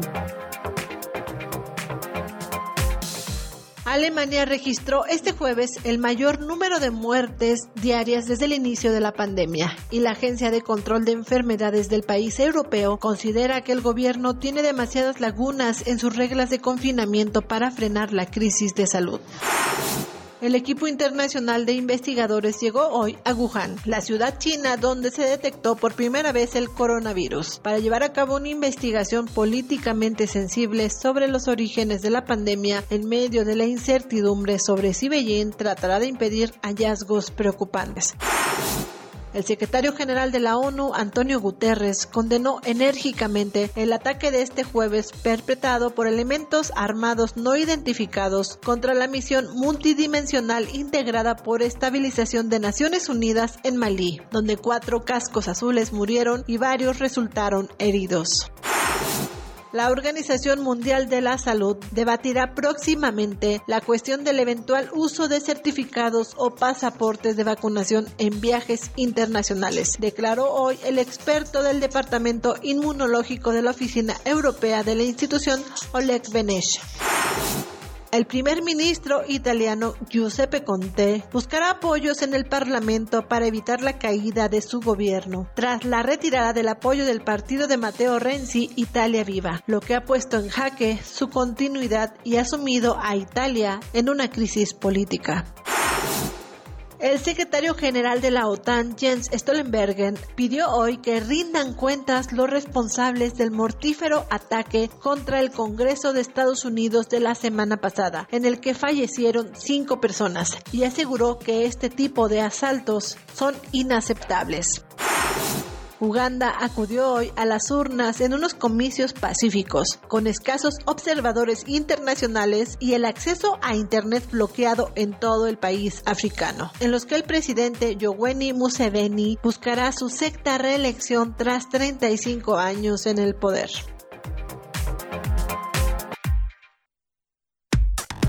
Relatamos al mundo. Relatamos al mundo. Porque tu opinión es importante, síguenos en nuestras redes sociales, en Facebook como Prisma RU y en Twitter como arroba PrismaRU. Son las 2 de la tarde con 22 minutos, ya está en la línea telefónica Moritz Cruz Blanco, que es doctor en Economía e investigador del Instituto de Investigaciones Económicas de la UNAM. ¿Qué tal, doctor? Bienvenido, muy buenas tardes. Hola, buenas tardes, saludos a todos. Doctor, pues este tema de la pandemia, de esta enfermedad que aqueja al mundo de COVID-19, se habla de que también le ha pegado a los bancos porque desde que han cerrado sucursales o caen créditos, el sistema financiero del, del país pues sigue también en un padecimiento de esto que que pasa en el mundo y con las personas que hacen uso de estos de estos servicios. Fue un factor la pandemia inesperado a nivel mundial, pero ¿qué perspectiva hay en México y eh, qué está pasando con los bancos? Bueno, pues efectivamente, como mencionas, eh, no a partir de del inicio de este cierre de actividades y de mantente en casa, pues la actividad económica se se redujo significativamente. Y bueno, hay varias ramificaciones. Una de ellas es, eh, pues sí, el cierre de sucursales eh, bancarias por varias razones. Una es porque se cierran los lugares eh, donde esos establecimientos están, los centros comerciales, al cerrar, por ejemplo, pues hace que la gente no fluya hacia los bancos y decidan pues cerrar. ¿no? Eh, no sabemos si va a ser esta medida definitiva o temporal. Y también porque efectivamente la gente al perder su empleo, eh, pues no tiene ya una razón de tener un, una cuenta bancaria y pues la cierra y esto también repercute en la decisión del banco o de los bancos de, mantener cerradas sus sucursales.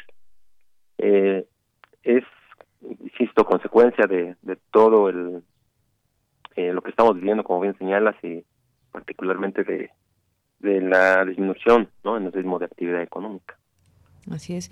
Y bueno, señalaban también pues los, los banqueros, por ejemplo, la perspectiva aquí en México, a diferencia de otros lugares, por ejemplo, eh, hacían esa comparación con Europa, consideran que la situación aquí es, es diferente, porque aquí todavía tenemos una tasa de referencia de 4.25%, la rentabilidad de la banca es razonable, aun cuando se ha caído un poco más de 50% en lo que va del año. Eh, ¿qué acciones se deben de, tomar en este caso? Eh, sus ganancias bajan, pero pues también esto está eh, pues aunado, relacionado con que los clientes también son los afectados. Muchos de sus clientes han perdido sus empleos, no pueden seguir pagando créditos y una serie de cosas que pues estaban fuera del alcance de lo imaginado. Pero ¿qué, qué acciones deberían de, de tomar en todo caso eh, también pensando en, los clientes. Pues sí, e, es un, digamos que el efecto en el sistema bancario ya es como de dominó, ¿no? Eh, de a partir del precisamente de, del cierre o la disminución de, de sectores y de actividades económicas que obliga a, a los trabajadores y a las nuevas empresas a bueno a no asistir a trabajar o a mantener parcialmente sus actividades y a los consumidores a no poder ir a, comprar como usualmente se hacía. Y esto, y en ese sentido, ¿no? Las recomendaciones van a, hacia esa parte, ¿no? No, no tiene mucho sentido, ¿no? Hacer algo en el sistema bancario, porque por ahí no es el problema. Em, es más bien en la parte de la, de los empleos, eh, de la reactivación o apertura de, de, de, de los, de, de todas las actividades eh, y en este contexto, bueno, obviamente va a ser difícil, ¿no? porque no se puede abrir todavía eh, eh, eh, los bancos o las empresas y que la gente vaya a trabajar como usualmente lo hacía. Eh, y entonces, bueno, pues la, las recomendaciones de política, como se ha señalado, pues es que el apoyo, el apoyo gubernamental, ¿no? A través de, de, transferencias directas de dinero a las empresas, de apoyos, de disminuciones fiscales, pues para que puedan mantener cierta medida su, supervivencia ¿no? y eventualmente cuando esto se retorne a la normalidad pues ellas también puedan reactivarse. Eh, no es insisto mm, a través del sistema bancario así como los bancos han disminuido sus ganancias pues igual las las empresas medianas y pequeñas y, y algunas otras no sabemos que también hay grandes ganadores. Pero eh, no es por ahí, por el sistema bancario, me parece, sino mantener, pues, en la medida de lo posible, la supervivencia de esas empresas pequeñas y medianas que son las que generan el empleo y esperar a que no podamos retornar a la actividad económica para que eh, todos vuelva a, abrirse y se retorne a, la actividad normal. Así es, y que no, no eh, exactamente está sucediendo como como usted lo menciona, de estos apoyos a las distintas empresas y demás, hay eh, rubros, hay áreas donde pues han señalado que ya la situación es muy grave, como el caso de los restauranteros, que finalmente son empresas que pueden ser grandes, pequeñas o, micro, y eh, pues a final de cuentas los, los bancos siguen reportando ganancias ante este panorama económico, sin embargo, pues quizás podríamos, se podría plantear, se podrían plantear escenarios, por ejemplo, como de fusiones o venta de algunas de sus carteras para enfocarse en otros nichos de negocio. Es decir, esta relación que siempre hay entre el cliente y, los bancos. Incluso se hablaba, por ejemplo, de cómo pueden ayudar las instituciones bancarias ante esta situación, eh, no cobrar, por ejemplo, eh, las comisiones. En fin, se hacen una serie de planteamientos que pueden ser o no viables en todo este en todo este escenario, pero a final de cuentas en este momento no hay una situación grave para los bancos, pero quizás sí de ir vislumbrando a futuro. Doctor, ¿es así más o menos como podemos entender la situación de los bancos actualmente en México? Sí, yo creo que los bancos no tienen, bueno, como todo negocio, o lo que quieren es ver ganancias incrementadas año con año. más ganancias. Cierto. ¿No? Eh, eh, ahora lo que ha pasado es que como todos, ¿no? Pues ha, reducido, pero no, como tú bien señalas, no quiere decir que, que han sido negativas o que han perdido.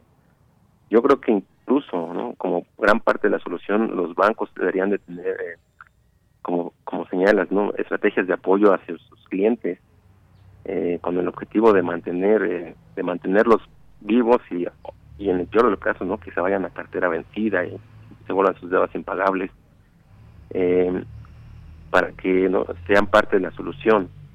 Si ellos no están en una situación como parece serlo, ¿no? De, problemas de, gran liquidez y demás, pues también podrían ser parte de la solución, porque cuando hay bonanza, o cuando las condiciones son normales, los bancos son de los que más ganan.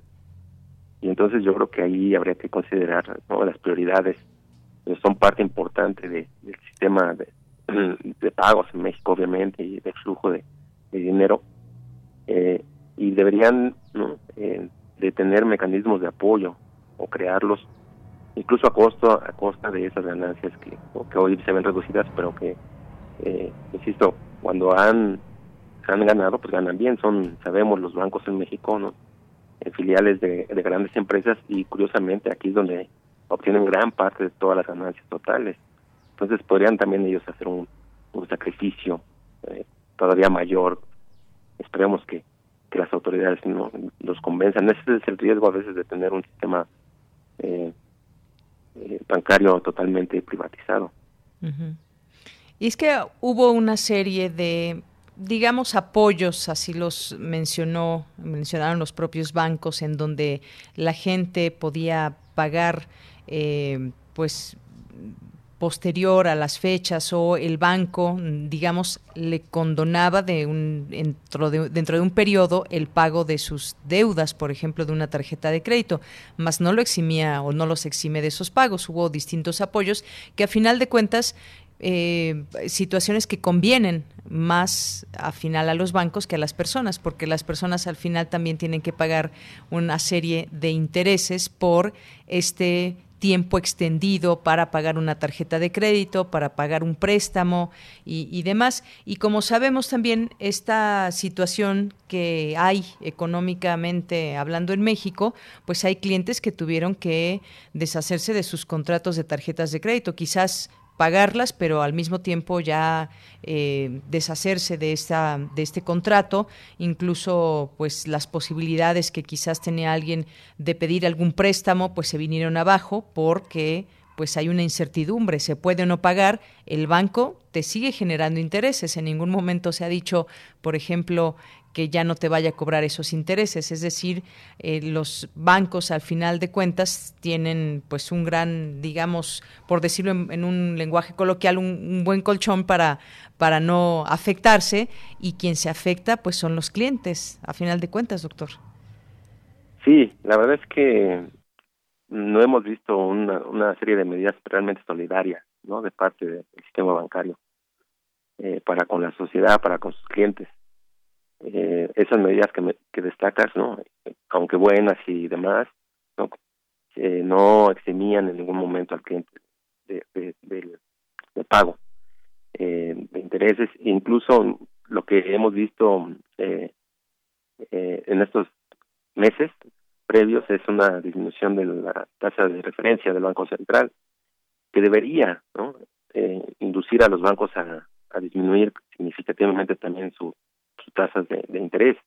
Sabemos que no es el único costo que tienen presente, pero sí debería de haber tenido un impacto significativo en algunas tasas eh, que ellos cobran, no particularmente las de las tarjetas de crédito, eh, que es que es donde está gran parte de eh, o los préstamos personales, que es donde está gran parte de, de, de los créditos que le hacen al consumo a la gente. Y allí no no se han observado disminuciones significativas no reflejando, eh, eh, como señalamos, yo pienso la poca pues o, marginal solidaridad de los bancos con, la situación. Eh, y eso pues eh, no eh, al final eh, pues repercute en, todo el contexto que, hemos visto. Incluso si esas medidas se aplicaron, hay que recordarlo, ¿no? En la primera fase del encierro, después hubo una pequeña apertura y hoy que no se, retomó la fase eh, de encierro, pues ya no hemos escuchado no de, nuevos apoyos de parte de la, de la banca comercial hacia sus hacia el conjunto del sistema financiero eh, o de los clientes. Eh, no se ha observado nada. Entonces, ¿no? Hay que, deberíamos de, pedirle al sistema bancario mayor solidaridad. Pues sí, de qué manera obligarlos. He ahí el dilema. Doctor, pues muchas gracias, gracias por estar con nosotros platicándonos de este tema que tiene que ver con el sistema bancario, cómo se afecta y cómo están afectados también los clientes, por supuesto. Pues muchas gracias, doctor. No, al contrario, muchas gracias a usted. Muy buenas tardes. Buenas tardes. Hasta luego fue el doctor Moritz Cruz Blanco, doctor en Economía e investigador del Instituto de Investigaciones Económicas de la UNAM. Continuamos. Relatamos al mundo. Relatamos al mundo. Uno se muere. Ángela Botero.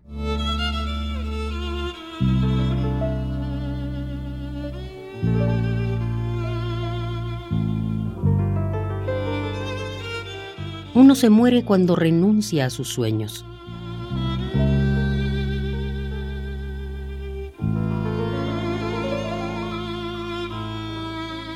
Y aunque hoy veo agonizar los tuyos, doy gracias a Dios que no todos los míos te tienen por dueño.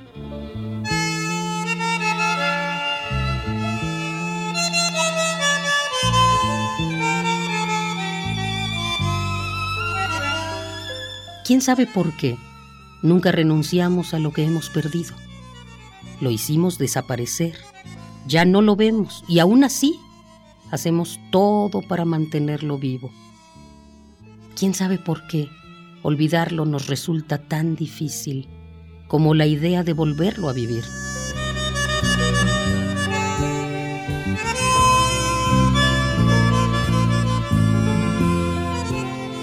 Tuve un sueño que se fue y que al partir prometió volver. Un día regresó para contarme su hermoso despertar en otro corazón.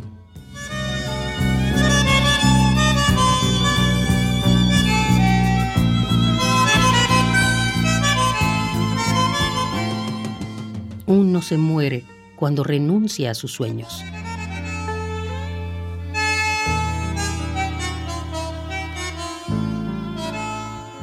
Uno se muere. Ángela Botero.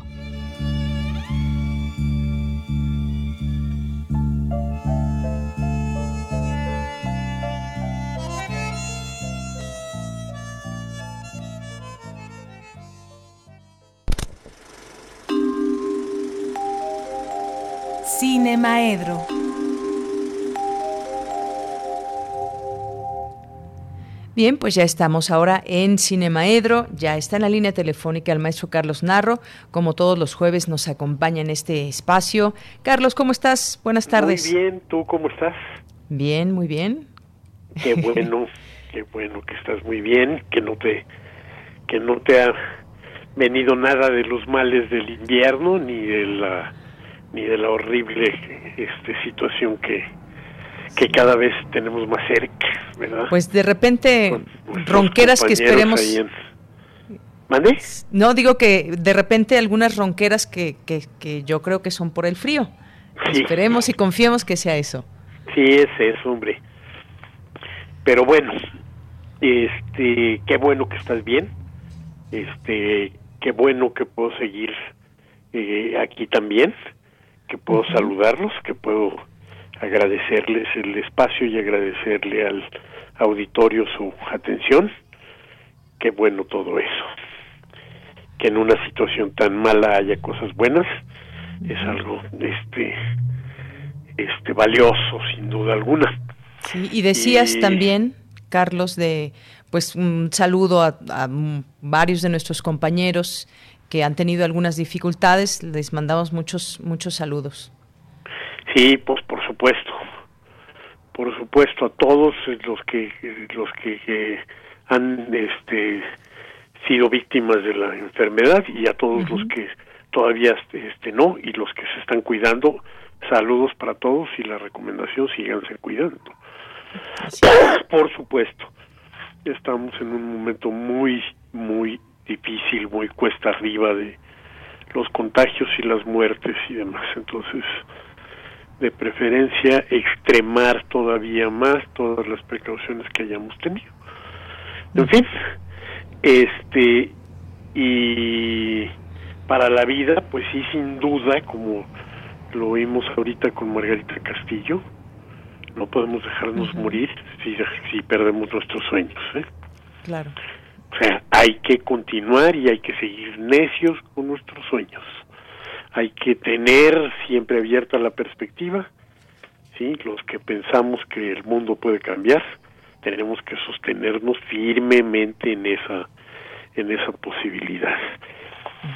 Y bueno, pues este y sosteniéndonos en esa posibilidad, retomo el, el tema de la semana pasada que eran los berrinches de este eh, Donald Trump, sí, y ahora lo este lo ligo con la opinión del presidente de que eh, ha sido este Trump objeto de una censura indebida y lo junto también con el este con la intervención que tuvo este estupenda hay que leer ese libro Temoris sí una investigación que seguramente nos importa a todos. Y nos importa a todos porque el, entre las perspectivas que tenemos quienes pensamos que este que podemos crear nuevas realidades, que podemos hacer un mundo distinto y podemos hacer un mundo mejor, un mundo más justo, un mundo más fraterno, un mundo más este eh, positivo para para todos. Es una de las cosas que defendemos sin duda alguna es la libertad de expresión. Y la libertad de expresión pues es una una libertad que se viene eh, atacando desde tiempos inmemoriales. El cine tiene registros de, bueno, eh, ficciones que reconstruyen hechos eh, inmemoriales, bueno, o memoriales de hace mucho tiempo, ¿no? Como la eh, forma en la que eh, desde el desde el incendio de la biblioteca de Alejandría hay intentos por controlar todo lo que es el conocimiento y demás, ¿no? Películas realmente enormes, como las películas de este eh, Joseph Losey y Liliana Cavani, los dos, dos películas con unos años de diferencia, con el mismo título incluso, con completamente un tratamiento distinto. Las dos películas se llaman Galileo y las dos películas realmente vale la pena eh, mirarlas. Y en las dos pues nos vamos a encontrar el, el motivo de suprimir en ese momento no no existía como como un derecho escrito en las en las leyes pero bueno, sí ha existido siempre como una necesidad humana la libertad de pensamiento y la libertad de expresión. Y ahí nos encontramos como en contra del pensamiento científico, la Iglesia va a operar con todos sus este sus mecanismos para este limitar el, el, la, el conocimiento y limitar la difusión de este de este conocimiento en estas dos películas de Galileo.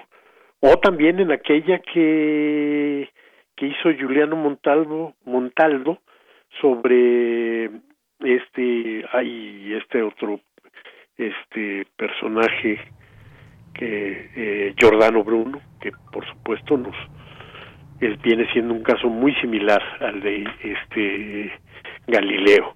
Entonces nos encontramos desde tiempos inmemoriales y luego ya cuando viene la, la este la revolución francesa se este habla por primera vez y se generaliza en una buena parte del mundo los derechos este humanos y siempre vamos a encontrar entre los derechos humanos este de la libertad de expresión y nos vamos a encontrar como independientemente de que exista en las este leyes fundamentales de los países las violaciones a esto y las presiones van a ser endiabladas todo el tiempo.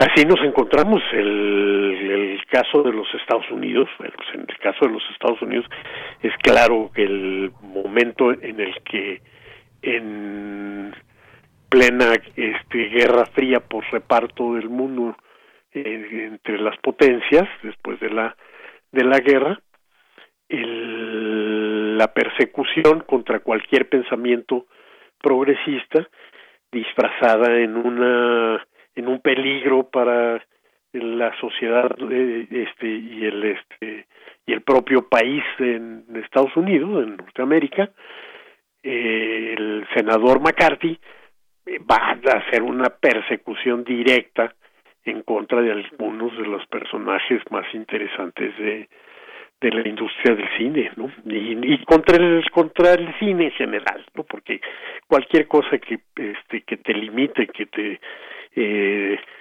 trate de decir qué es lo que dices, pues entonces el macartismo pues pasa a la historia y de eso también hay una una buena cantidad de películas y alguna de algunas de estas este, películas eh, no sé la, eh, las víctimas fueron muchísimas no Biberman este eh, Dalton Trumbo en fin. Y alguna de las voces más críticas logró salir avante de esto que fue Lilian Hellman. Y Lilian Hellman bueno pues su vida y su obra nos ha dado muchas cosas también en torno a pensar esa manera en la que se actúa en contra de la de las de la libertad de pensamiento de la libertad de expresión de la libertad de, de hacer las cosas. Entonces bueno pues este eh, esto va a cubrir el, el planeta completo no nos vamos a encontrar cosas como este la película ay, la película de James Franco, la entrevista, ¿no? Una película sobre cómo se controla una comedia, una comedia un poco loca, un poco este desquiciada, en la que se simula una entrevista con el este dictador de Corea del Norte y cómo este se infiltran hasta llegar a ver cómo se este cómo se maneja todo el aparato noticioso en, en un país como, como esta dictadura, ¿no? Y pues nos vamos a encontrar, por otro lado, eh, persecuciones. Eh, hay una película iraní que se llama Esto no es una película, que realmente vale la pena ver. Es una película que se, este, el director, uno de los directores más importantes de Irán, ya, este, no sé si la J se pronuncia como o si es Jafar o Jafar Panahi, uno de los grandísimos este, directores de, de Irán, eh, al que de pronto lo encierran en su casa y además de condenarlo a prisión domiciliaria, lo condenan a que durante 20 años no va a poder filmar. Y entonces hace una película a la que se le pone esto no es una película, es el título que le que le pone porque eh, la hace en colaboración con un con su con su propio fotógrafo y la película sale por primera vez en este en una memoria de USB no no no sale ninguno de los otros formatos del, del este del cine. Pero bueno pues ahí el cine propio este en este en peligro. Los libros pues no se diga no Fahrenheit 451 gran novela de Ray Bradbury y por supuesto la película genial de, de Truffaut también, en la que los que están condenados ahí son los libros, ¿no? el radio, en fin, pero ¿qué es lo que hace común todo esto? Que es el que detenta el poder, el que va en contra de quien quiere expresarse. Y entonces tal así como dijo de Peña Nieto, este eh, este Greco, ¿no? El victimizarse es una nueva maña de los poderosos, ¿sí?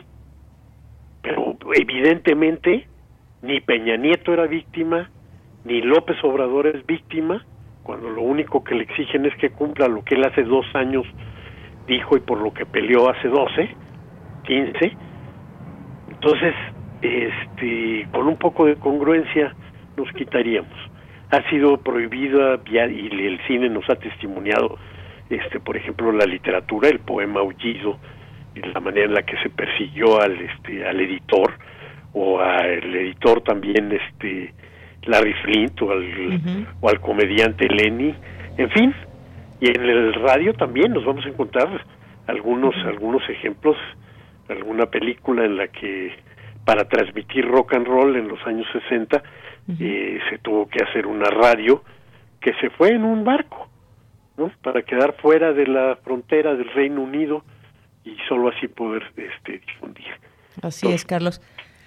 tenemos pues que defender nuestra libertad de expresión y tenemos que dejar de creerle a los poderosos que ellos pueden ser las víctimas de algo como esto. Carlos, quiero decirte que ya se nos acabó el tiempo, pero ya tenemos las recomendaciones en nuestras redes sociales de Prisma RU, las que nos hiciste llegar y que ya las pueden ver eh, quienes están esperando las recomendaciones. Sí, muchas gracias. Y nos pues gracias a ti. Nos oímos el próximo jueves. Claro que sí. Un abrazo. Otro. Hasta luego. Hasta Continuamos. Cultura RU.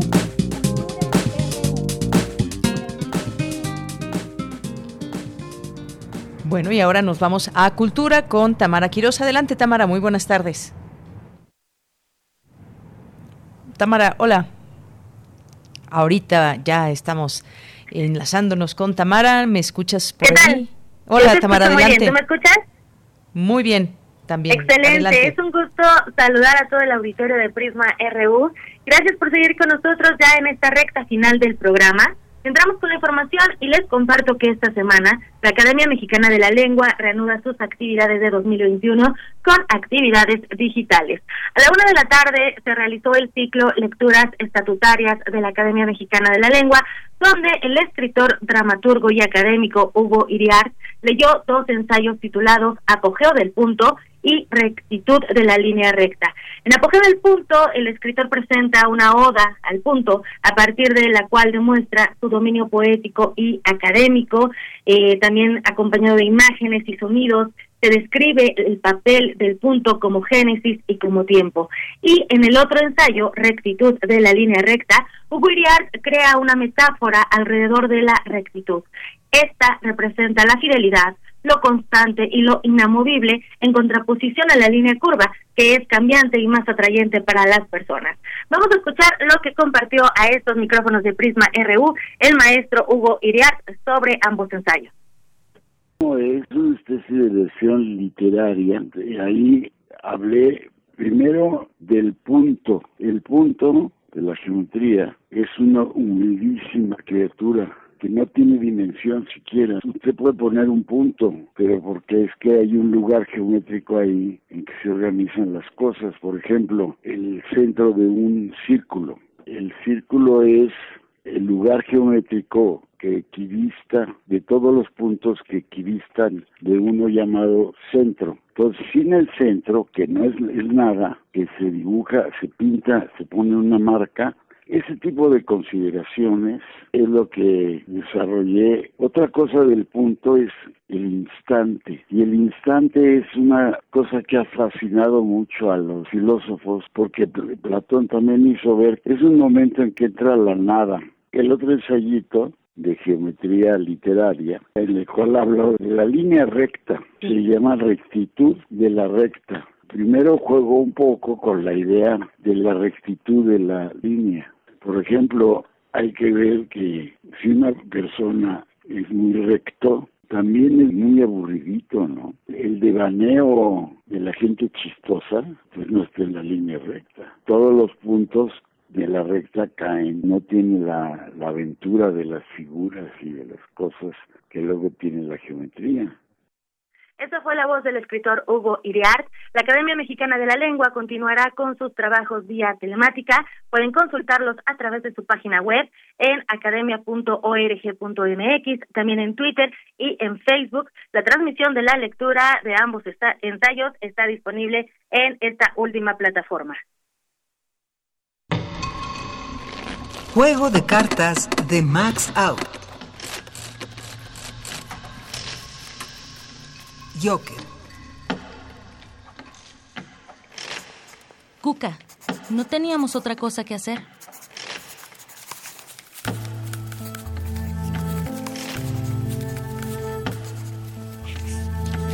Cuca, Cuca. No teníamos otra cosa que hacer.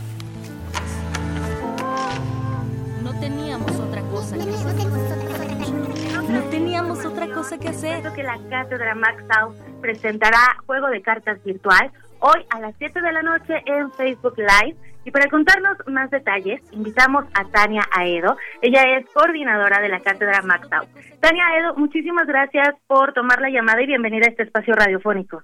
Hola, muchas gracias a ustedes por la llamada.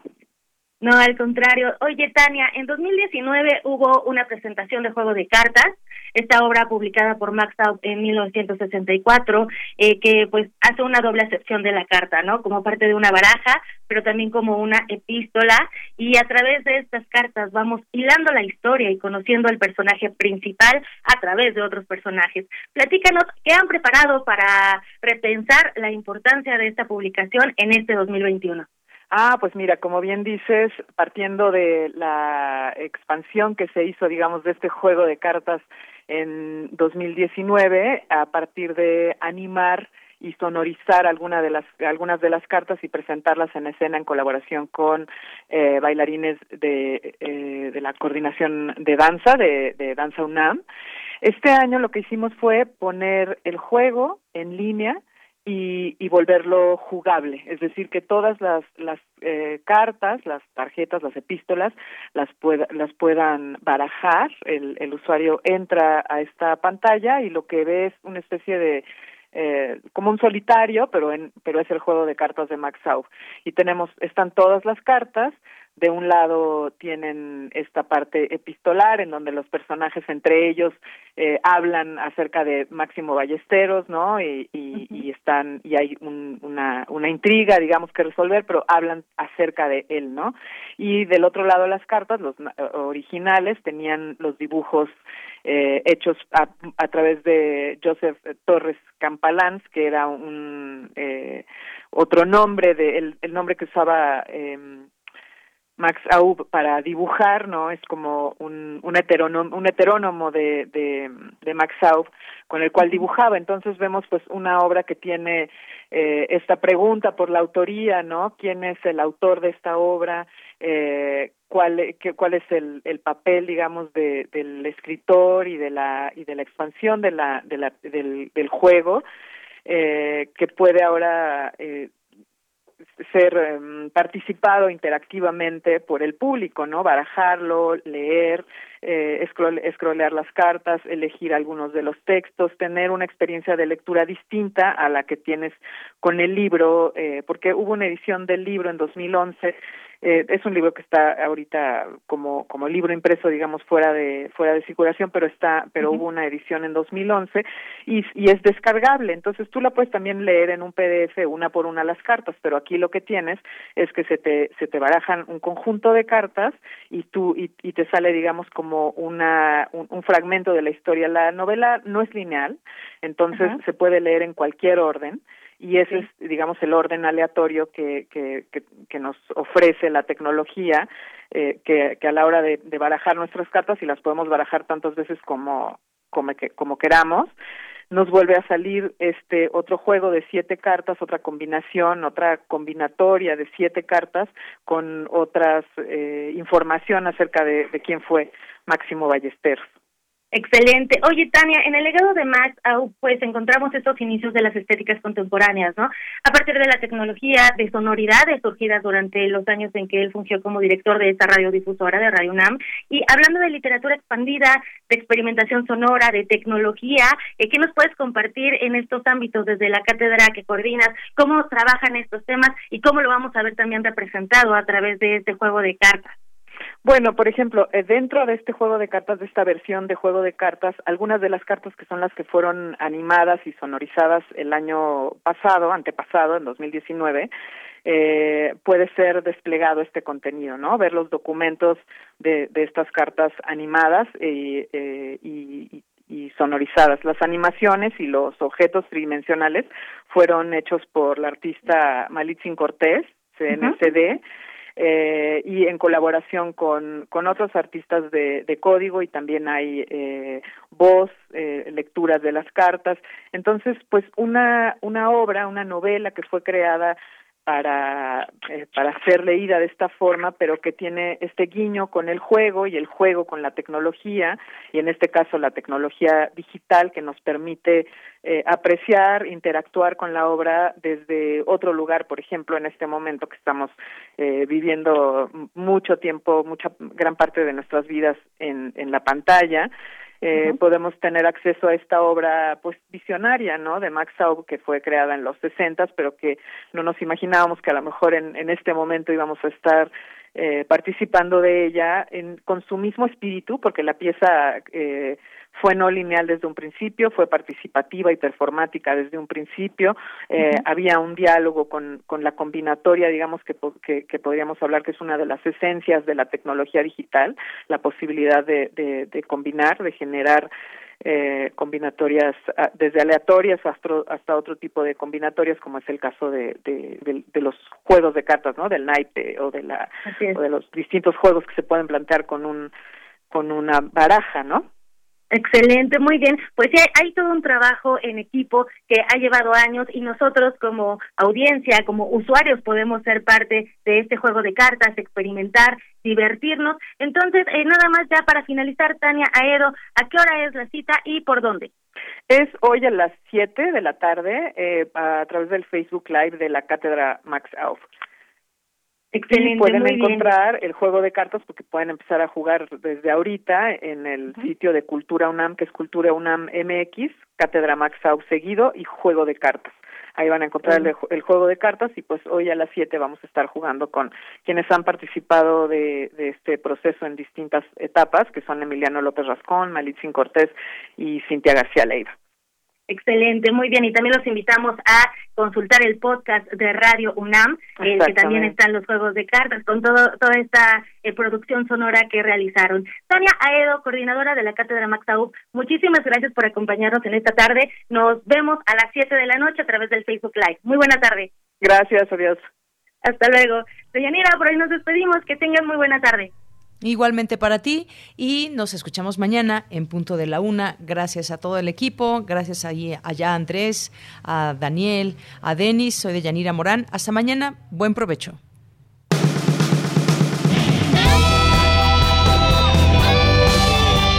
Prisma RU. Relatamos al mundo.